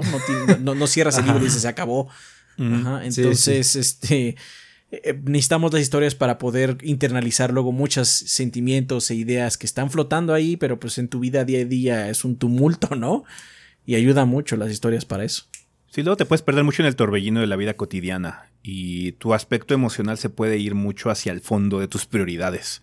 Entonces, a veces simplemente lo haces como en automático. Entras, entras en piloto automático, ahí es cuando ya empieza a hacer las cosas un poquito mal, porque desafortunadamente luego no se nos ocurre que nosotros tenemos la prioridad de cuidarnos a nosotros y que este es el único tiempo que tenemos aquí. Entonces sí se puede volver un poquito, eh, pues dar, miedo, ¿no? En el sentido de que estás desperdiciando las cosas y luego un, un despertar con algo tan grato que tienes te puede ayudar de forma positiva para que de nueva cuenta vuelvas a aprovechar el tiempo que tienes aquí. Lo que tiene persona también es que tiene un, un grupo de personajes bien caracterizados, o sea, así de bien definidos, y es, mm, yo tengo un poco de eso, o me gustaría ser un poco así, y te deja, pues, ir indagando, ¿no? Así, entre más niveles subas con esa persona, más eh, te apegas a él y más conoces de su lado, y te puedes, pues, relacionar con esa, con esa vivencia, ¿no? Y a veces, sientes algo, pero no sabes cómo expresarlo, pues. Y luego lo ves escrito y es, ándale, así me siento. Y ya te, te relacionas y te interesa mucho más eso y terminas por tratar de aprender algo de lo que está pasando ahí. No es, yo no he sentido ningún, ningún juego que me haya cambiado de esa forma. Pero sí tengo juegos en los que o tengo vivencias o tengo un momento muy específico en mi vida que digo, este juego hace que lo recuerde muchísimo, ¿no? Y me gusta ese sentimiento. Sí, sí, sí. Siento que una, una compañía que hace muy bien ese tipo de cosas es Super Giant Games. Sí. Hades, Transistor. Transistor. Transistor, Bastion. Desde Bastion, desde Bastion. Mm. O sea, la, regla final de Bastion, la, disyuntiva que te ponen al final, es una lección de vida. Mm. Entonces, o sea, ellos siento que lo hacen muy bien también. Mm, sé que sonará raro y ya hemos hablado y quizás pierda un poquito de impacto porque lo hemos mencionado en muchas ocasiones anteriores. Final Fantasy XIV. Final Fantasy XIV tiene el mismo potencial que tiene Persona 5. Es una historia muy larga. Eh, de hecho, yo lo hemos mencionado al respecto en varios streams y lo hemos comparado, de hecho, mucho con One Piece. Final Fantasy XIV es el One Piece de los, de los MMOs. Porque inicia muy burdo, ¿no? O sea, tú estás experimentando ahorita Ren Reborn. A Ren Reborn, cuando uno está jugando, no lo puede ver. Porque ¿cómo es que esto le afecte a tantas personas? ¿Cómo puede ser que este juego conmueva a tanta gente? Pero de repente llega un punto en Final Fantasy, tiene suerte, porque no le pasa a todo el mundo. Hay gente que de plano no conecta con él, ¿no? Por X o Y razón. No es para todo el mundo como todos los juegos. Pero cuando conectas con él, cuando entiendes la historia, cuando realmente llegas a conectar con los personajes, ya no hay vuelta atrás. Y de repente mm. Heaven's War, y de repente Stormblood, y de repente Shadowbringers, y ahí es cuando todo el mundo empieza a chillar como puerco cuando se acaba Shadowbringers. Y en Walker también fue un momento muy emotivo. Pueden ver compilaciones en YouTube, si no les interesa spoilearse algunas cosas, pueden ver compilaciones en YouTube de gente llorando cabrón por acabar Shadowbringers, por acabar en Walker y Mucha gente diciendo, no es que este juego me cambió la vida, es que este juego me hizo ver las cosas de forma diferente. Últimamente ha habido muchos videos de ¿Por qué los videojuegos apestan? ¿O por qué el gaming se fue al carajo? hay mucha gente Ah, que está gente ahorita. amargada. Hay gente ahorita que se está amargando, que de hecho es mucho, eh, eh, en muchos de los. de la gente que creció en la época del cubo y ahorita está teniendo la nostalgia de, de- de- de- del break de la industria de los videojuegos. Que la industria de los videojuegos también está haciendo todo lo posible por cagarla bien cabrón con los batalates, con todas estas cosas. Pero hay más juegos que no lo hacen. Pero hay muchos juegos que no lo hacen. Y precisamente muchos de esos sectores es gente que dice, ahora el boom que tuvo Final 14 el año pasado, eh, que mucha gente lo empezó a jugar, de repente hay muchos videos también así como, y empecé a jugar. Yo estaba como muy eh, huraño, muy resentido con los videojuegos y empecé a jugar Final Fantasy 14 y conecté con él y este juego me cambió la vida. Me volvió el amor por los videojuegos por este juego. Porque es una historia sobre superación, sobre amistad. Ya Shadowbringers y en Walker se ponen mucho más filosófico el asunto. De hecho, es tiene que ver mucho contra el nihilismo, contra la desesperación y la pregunta existencial de si estamos solos en el universo o no. Eh, cositas por el estilo. Entonces, sí se puede poner muy sentimental, muy profundo en Final Fantasy XIV. Y esa es una experiencia difícil de abordar, pero que si lo logras conectar, te puede cambiar muy cabrón la perspectiva. Con nosotros no afectó tanto, nada más es una historia que está muy vergas, sí se puede sentir muy emocional la cosa, está muy padre, te emocionas mucho cuando ocurren los momentos, el crescendo de las historias de Final 14, Shadowbringers es de las experiencias más gratas que he tenido en mi vida gaming, Eh, pero sí hay gente que en particular sí les cambió mucho la perspectiva porque les regresó mucho el amor a este hobby, ya no, su, su escape que tenían ya no lo estaban disfrutando por X o Y razón, por los factores externos, porque la industria de los videojuegos también está haciendo mucha porquería y mucha pendejada indudablemente, Pero también. Pero- o sea, mucha, la la industria de los juegos hace mucho porquería, indudablemente. Pero también esos creadores de contenido que solo se centran en lo tóxico están ayudando a eso. Porque Sí. aquí hablamos también de la porquería que sale. Pero hay un comentario que me gusta mucho en nuestro top de, de recomendaciones. Que Ah. alguien dijo: Todos los demás, la industria del gaming es porquería, los gordos. Aquí hay 25 juegos chingones que salieron este año, juégalos. Ujú. Este año nada más. Este Sí. año nada más. No, no los 25 mejores juegos de la historia, güey. No. No, en este año nada este más. año, güey. Y en dos por, para- dos por mes. Sí. y uno tiene que ser de tres, que no sea febrero. Ajá. Entonces, Diciembre. o sea, también la industria de los videojuegos tiene sus pedos, sí, y muchos son de las grandes cabezas, pero la, afortunadamente no solo existe el gaming en las grandes cabezas y de, la- de las grandes cabezas también tienen sus, eh, sus cosas que hay que celebrar. Todas tienen cosas chidas, hasta EA. Ajá. No, y, y ahí está haciendo las cosas muy De bien. hecho, y, y él lo está haciendo bastante bien. Ajá. Este, simplemente es- la la gente le gusta más hablar de lo feo, de lo culero, porque así somos los humanos. Ajá. No, y no dudo, que mucha no dudo que también muchas de estas personas sí se sientan frustrado con muchos sentidos, porque luego el problema es que crecen. Pasó mucho también con lo de Final. Mucha gente estaba muy marcada. Es que para mí no existe otro MMO que WoW, haz de cuenta, ¿no? Que World of Warcraft. Y entonces estoy muy encerrado en él porque es lo único que conozco y esa es mi barrera mental que yo tengo, que es la que estábamos hablando hace ratito. De repente el juego se puso tan mal que ya era como muy, era imposible simplemente no voltear a otro lado y tratar algo diferente, ¿no? Y encontraron este título que los volvió a enamorar, ajá. Entonces, mucho es eso. No dudo que también, o sea, sí hay mucho clickbait y muchos que se enfocan en lo negativo porque eso genera engagement también en YouTube y el algoritmo se alimenta de eso muchas veces. Pero también no dudo que haya gente que en realidad sí está muy frustrada y muy encerrada porque no saben manejarlo, no saben que hay otras oportunidades o que hay otra cosa, o que tienen muchas precondiciones en la cabeza de que dices, ah, es que el indie es cosas muy raras como Undertale que no conecto porque no me gusta cómo se ve gráficamente, bla, bla. no, pero es que el indie es un, es un amplio panorama de cosas que no tienen ni pies ni cabeza y que por lo mismo tienen siempre el potencial de sorprenderte, de agarrarte inesperadamente de algún lado y cambiarte la perspectiva cabrón. No, me, no me sorprendería que alguien haya jugado Celeste así como de forma muy irónica, así de, bueno, voy a agarrar Celeste a ver qué pedo. Y ese pinche jueguito Y de platforming les haya cambiado la vida a alguien. Sí, sí, sí. O sea, nosotros también aquí hablamos de lo negativo. Y nos burlamos de eso. Lo, lo disfrutamos también cuando algo está malo. Pero la neta disfrutamos más cuando el juego está bueno. Sí.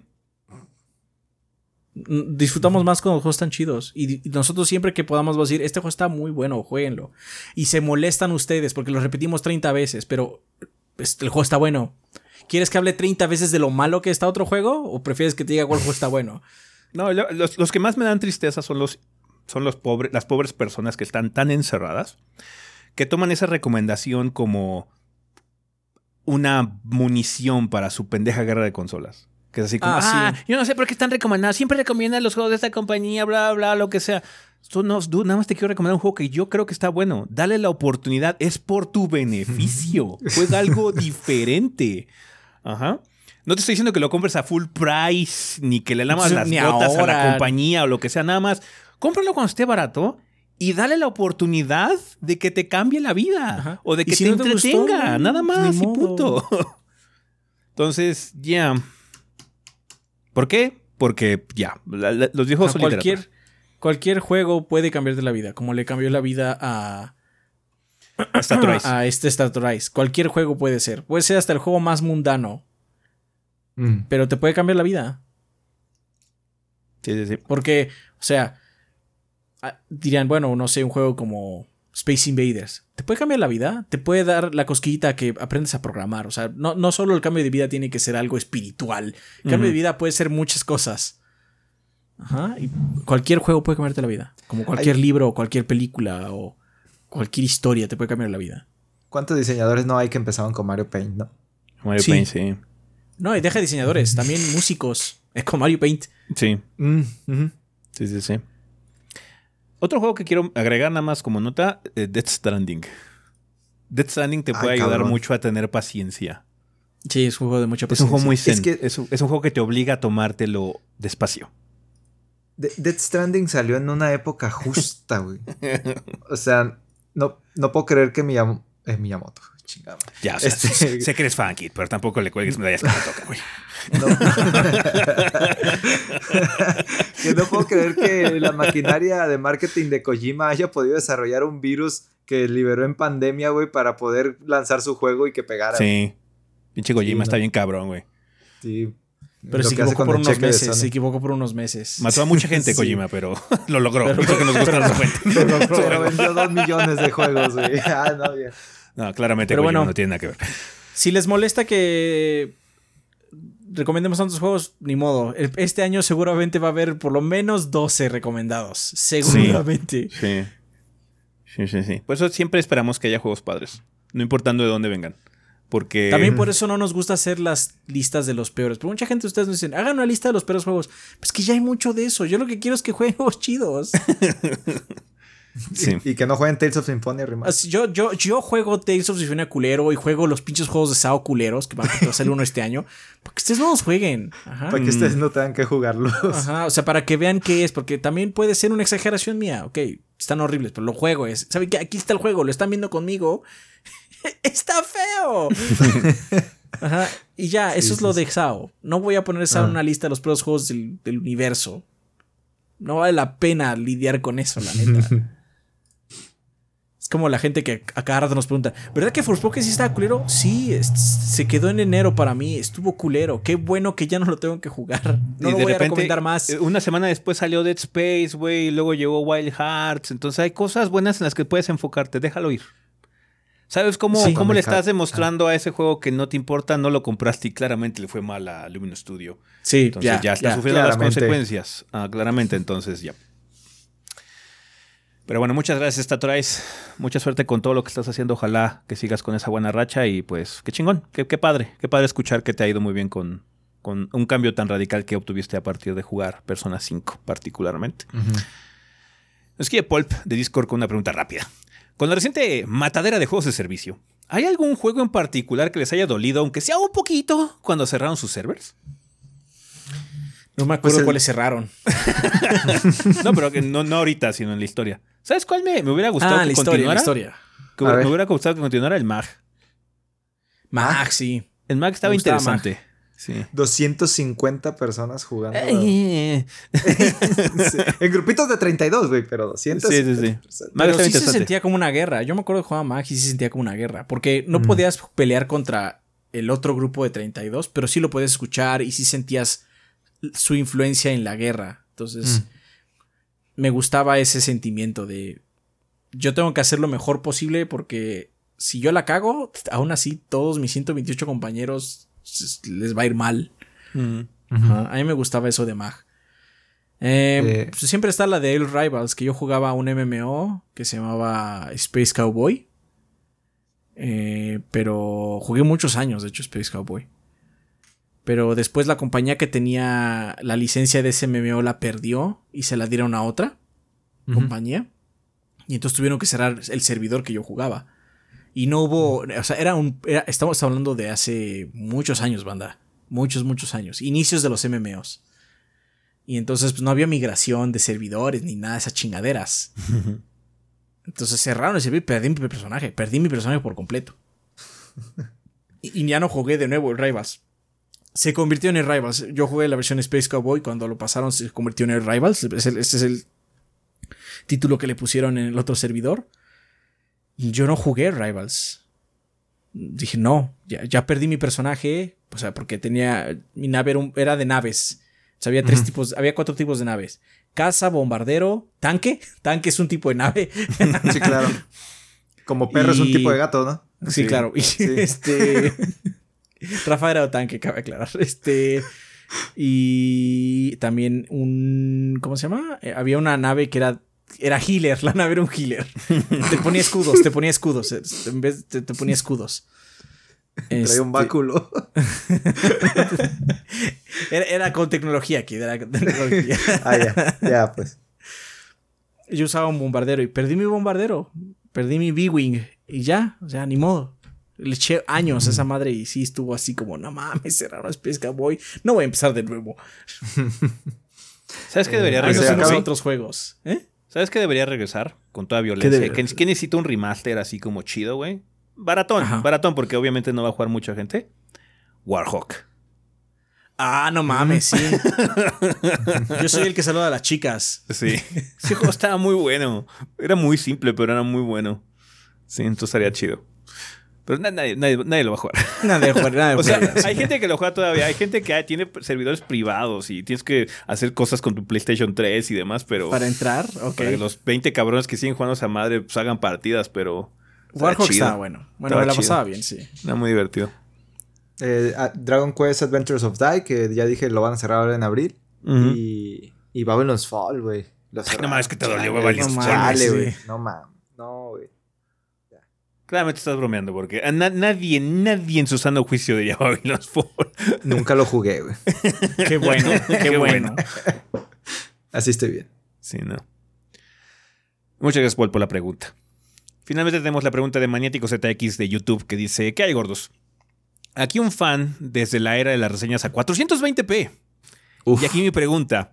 Al momento de estrenarse este podcast, era la semana pasada, supongo, este, Beyond the Summit, una de las más grandes casas del Smash competitivo, famosa por el queridísimo evento Summit, donde se ha dado el premio más grande en la historia de Smash, ha anunciado que cerrará sus puertas a causa de ya no poder mantenerse. Esto me duele porque yo sigo el Smash competitivo, en donde para muchos dentro de la escena México es la mejor región de todo el mundo gracias a MK Leo, a quien una vez me encontré en la calle. Spargo, el prodigio de 16 años, m- espero que se pronuncie así, si no es Spark. O Spark Spargo. Zero. Spark Zero.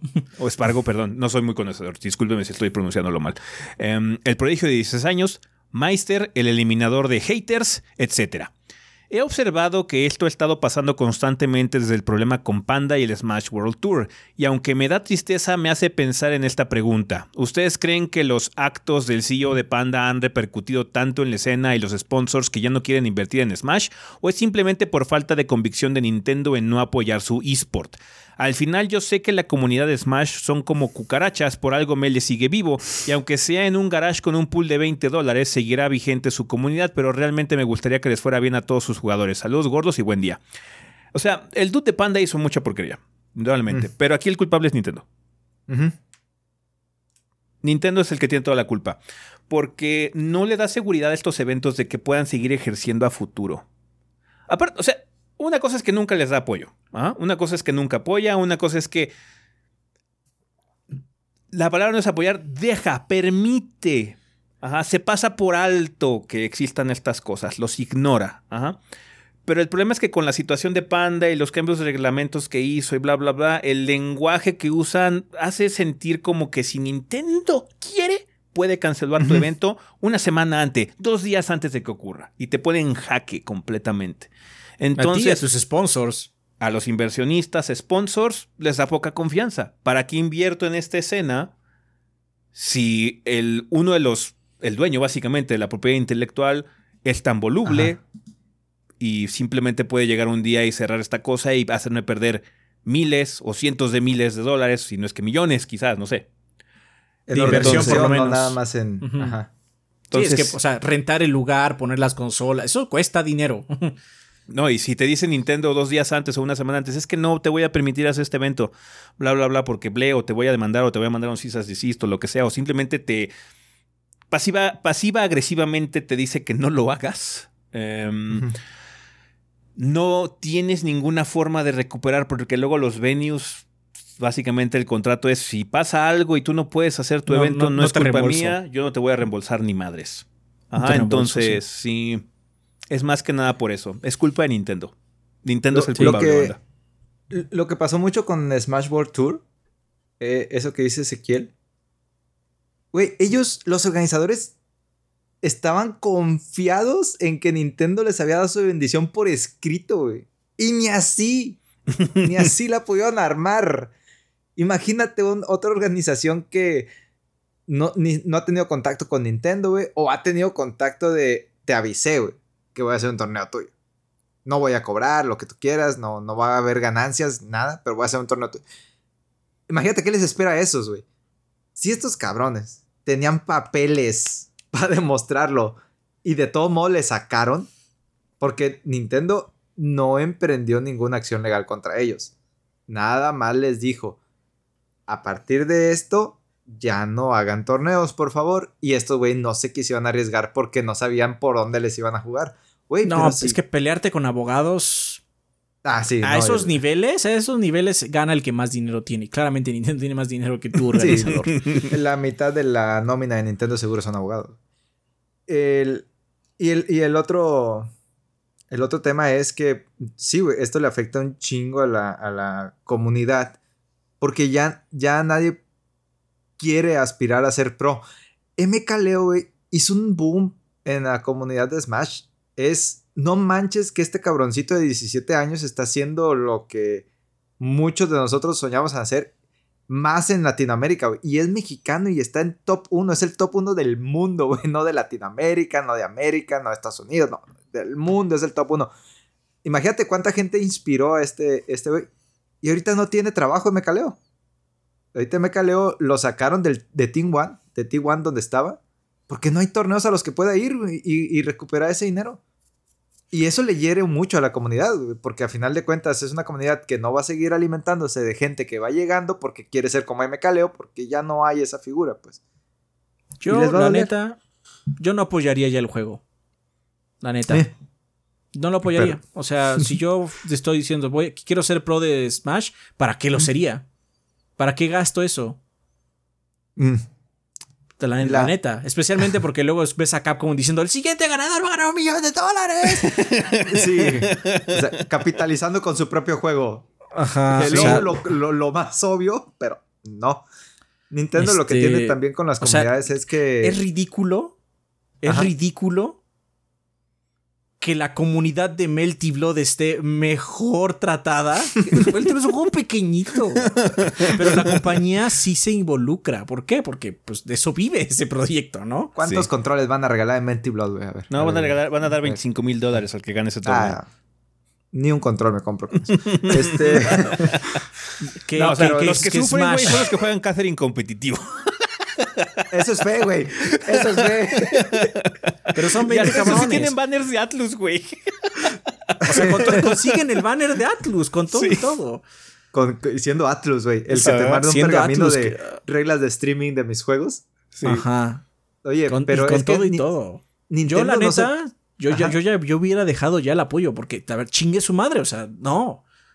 Nintendo se toma ese papel de, de educar a la gente y no se quiere manchar con nada. Y la comunidad de Smash no es muy santa, que digamos, ¿no? No, no ha tenido muchas controversias internas. Imagínense lo que le hizo a las Olimpiadas Nintendo, güey, que no se le haga una comunidad tan. Pues es más pequeña que las Olimpiadas, de Smash, güey. Nintendo iba a ser la música que abría las Olimpiadas, pero se les ocurrió hacerla en la época de COVID y dijo Nintendo, no, si a mí me van a embarrar en un evento en el que alguien puede salir contagiado, no quiero saber nada de ustedes. Y metieron la canción de Dragon Quest, güey. Y ninguna rola de Nintendo. Y Nintendo estaba bien embarrado en las Olimpiadas. Si a ese nivel llegan, güey, a un, a un evento mundial, le dan la espalda, imagínense a esto, güey. Como si nada, güey. No, la, neta yo me sentiría traicionado por la compañía. Si dedicara mi vida a Smash y eh, me, hiciera- me, sería- me sentiría traicionado. Así como, ¿por qué, ¿por qué me hago esto yo? ¿Por qué me lastimo? Pero este O año sea- sale Zelda Tears of a Kingdom y ya todas se arreglan.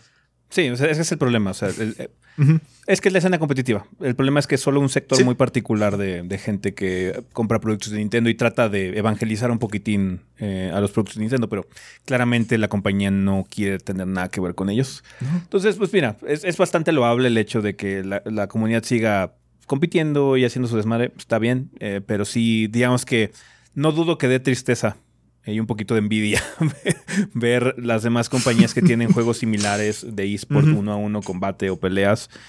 Y pues veas ese apoyo, ¿no? Así como Capcom realmente entrándole, creyendo realmente en su producto, sabiendo el, el- el prospecto que puede generar competir, la felicidad que le trae a la gente que ni siquiera juega.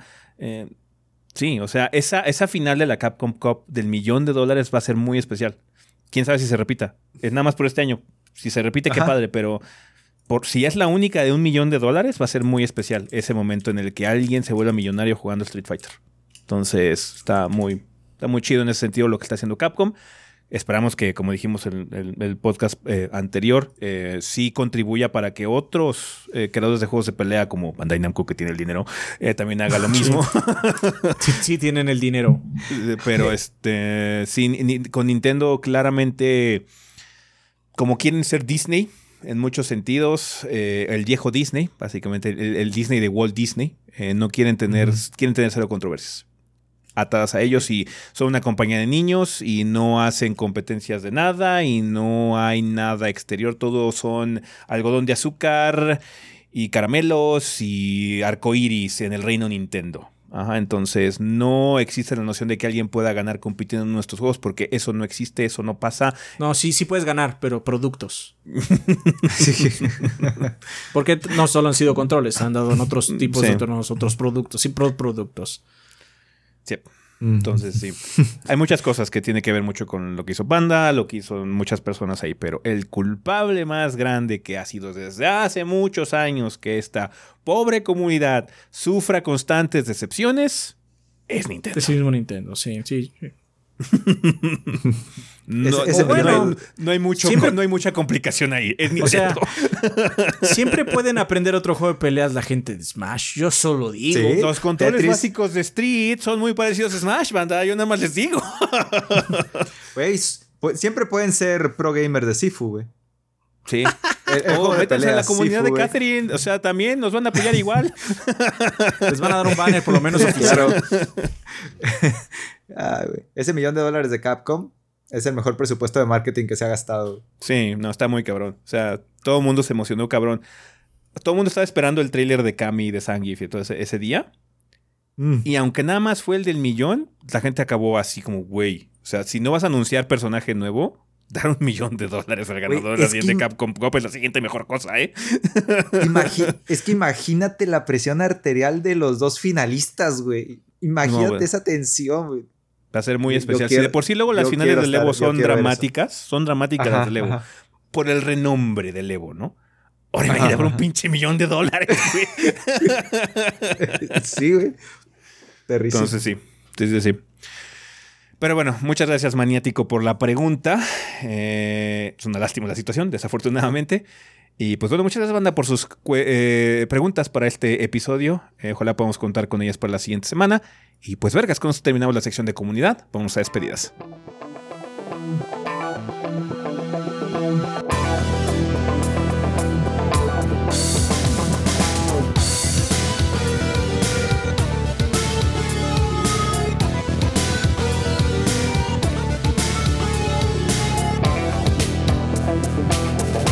Y bueno, banda, pues ya estamos aquí en la parte final, final de este episodio. Tenemos regalos que nos mandó la banda Keith. Eh, de, dice de parte de Silvano Ortiz. Zapgardos. Aquí va un código de dos meses de prueba para Game Pass Ultimate. XQF. Ah, no, ya no hacemos eso. Eso ya no se hace. Ya no, ya no se hace, ya no se hace. Y aparte Desde los hace Xbox son como- bien largos, güey. Desde hace como seis años. Sí. Eh, en otro tema, me di a la tarea de sacar el platino de Dragon's Dogma. Que pinche chambota platica- platinear juegos de Capcom, supongo. Ya casi termino y estaré listo para el 2, si es que llega a salir. Ustedes dijeron que les había gustado el primero. ¿Tienen alguna expectativa de Dragon's Dogma 2? Saludos a la banda y que el gordeo dure generaciones. Que La esté historia no raro. esté tan perro- que, que- que la historia no esté tan pedorra. Eso no está pedorra, pero quiero que siga estando raro. Mm. Porque eso es lo que hace divertido a Dragon's Dogma. Todo lo raro que Es que. Eh, eh, es como ver a, a un Pug con Pomerian, ¿no? Pero es que. ¿Por qué Dra- Dragon's Dogma levantó tanto, güey? O sea, no, no es que fuera un hitazo el primero, pero hubo manga, le hicieron celebración de los 10 años, güey. Hay secuela, hubo anime. Ahorita, ahorita es porque el anime está malo. El anime está terrible. Ahorita Ah, es porque el nuevo Capcom le está dando oportunidad a sus viejos directores a que por lo menos otra vez hagan algún proyecto. De hecho, lo vimos con. Eh, ahora con el último Spotlight, por así como, ah, mira, el director de Ghost Trick hablando en público. Así como, Ujú, ujú. ¿Cuándo fue la última vez que viste a este güey? O que escuchaste hablar de este güey. Ajá, entonces lo que no, está no. ocurriendo, yo creo que es parte de eso, que están dándole oportunidad, porque Dragon's Dogma creció. Fue como un, un, kit- un hit de culto, a final de cuentas. Ajá. Entonces, pues, es una, es una propiedad con potencia. O sea, es, potencialmente puede ser muy exitosa. Puede ser como otro Monster Hunter eh, en muchos sentidos, pero no sé. Eh, A mí me gusta que se arriesgue Capcom y saque cosas así de IPs que están interesantes. Entonces, ya. Ujú. Falta Dino Crisis para que ya complazca a todo el mundo cada vez que sale una reseña de Resident Evil y digan, ¿y cuándo Dino Crisis? Nunca. Jamás. Ah, aquí está Exoprimal con una pelirroja que Ajá. casi, casi. Pero sí, sí, sí. ¿Ve que, ¿Ves que en Exoprimal hay como universos alternos? No es spoiler, banda, lo dijeron en el sí, Uno sí. va a ser Dino Crisis. Ah, vas sí, a ver. por favor. Vas Sí, a ver sí, que uno va a ser claro, Dino Crisis. claro, Nada más para claro. chingar va a ser uno de Dino Tiene, Crisis. tiene que ser. Pero, pero no lo van a decir abiertamente, güey. Va a ser un no, hint. va a ser un pinche hit, vas a ver. Ajá. Así súper salty va a estar ese. Sí. Y ya, esos son todos los regalos. Perfecto, muchas gracias Silvano por el código. Va a estar en nuestra cuenta principal de Twitter a lo largo de los siguientes días. Vale, ¿tenemos algo que recomendar el día de hoy? ¿Quieres recomendar algo, Kit? Ay, pues no sé si ya vieron The Last of Us. Es una serie que está pasando en HBO. Nunca escuché hablar de ella. ¿No? Véanla. Dicen que está basada en un videojuego, no sé. Sí, Dicen por ahí, sí. Dicen. ya va a acabar. De hecho, está acabando justo ahorita. Si es que están escuchando el podcast en domingo. Ah, es cierto, es cierto. Es el O ya latina. acabó hace poquito. Ajá, entonces ya. Eh, yo les quiero recomendar The Last Clockwinder, manda. Eh, si tienen una plataforma VR, eh, ya sea PC, Oculus Quest, o si le entraron al desmadre que es el PlayStation VR 2, eh, chequen este juego. Está muy bonito. A mí me gustó mucho jugarlo. Está bastante padre y siento que aprovecha muy bien las mecánicas de VR. Entonces es, es un muy buen juego de VR, eh, The Last Clockwinder. Mm. Vale, eh, pues banda, nada más que recordarles que tenemos redes sociales, nos pueden encontrar eh, en Facebook en y en Instagram como Tres Gordos B o Tres Gordos Bastardos, si nos pueden buscar y nos encuentran, si no en Twitter somos TriChoviB, tenemos nuestras cuentas personales que es Chovi el Rafa, Chovi Adrián, eh, Chovi S, Chovi Gris y Cinética Sam. Kid, ¿a ti a dónde te encuentran? En Twitter es arroba kid-vg. En todas las demás redes sociales es kidvg pegado, YouTube, Twitch, Instagram, etc. y hago streams los domingos y los martes. Estamos jugando Final 14 y los Mega Man. Mm. Voy en el 4, me voy a acabar hasta el 11. Así que queda un trecho todavía. Y luego sigue persona. Está más corto el Golden, así que te va a durar 160 horas en lugar de 180. No, cabrón, Strikers. Y luego el Golden. ah, Strikers. Strikers dura Sí, 40, güey. no. Ah, no más. Sí. No, está bien. Creo, creo que recordar que dura 40. Ahora ya no me acuerdo Este- mucho de Strikers. Y saludos a la pequeña Pony. Está bien. Seguro va a escuchar esto, seguro. Perfecto. Pues bueno, banda, nada más queda agradecerles de nueva cuenta a todos nuestros Patreons, nuestros subs de Twitch, eh, también a toda la gente que nos apoya directamente eh, de forma económica aquí en YouTube. Eh, a todos ustedes por escuchar también y gracias a toda la gente que escucha, de nueva cuenta, la versión en audio de este programa a través de Apple Podcasts, Spotify, Podbean y demás plataformas. Vergas, pensamiento final. Un millón de dólares. Un millón de dólares. Sí los necesito, ¿eh? Si tan, si tan solo no tuviera que aprender a jugar Street Fighter 6 a nivel competitivo mundial, pues lo intentaría. en unas semanas. en unas semanas, así como de emergencia, lo Sí, intentaría. sí. No. Ya, ya pasamos esa edad, jóvenes. Sí, no, ya. Ya no puedo aprender nuevos trucos. Vale, pues ahí estuvo banda. Eso sería todo con respecto a este episodio. Nosotros nos vamos. Bye. Bye. Bye.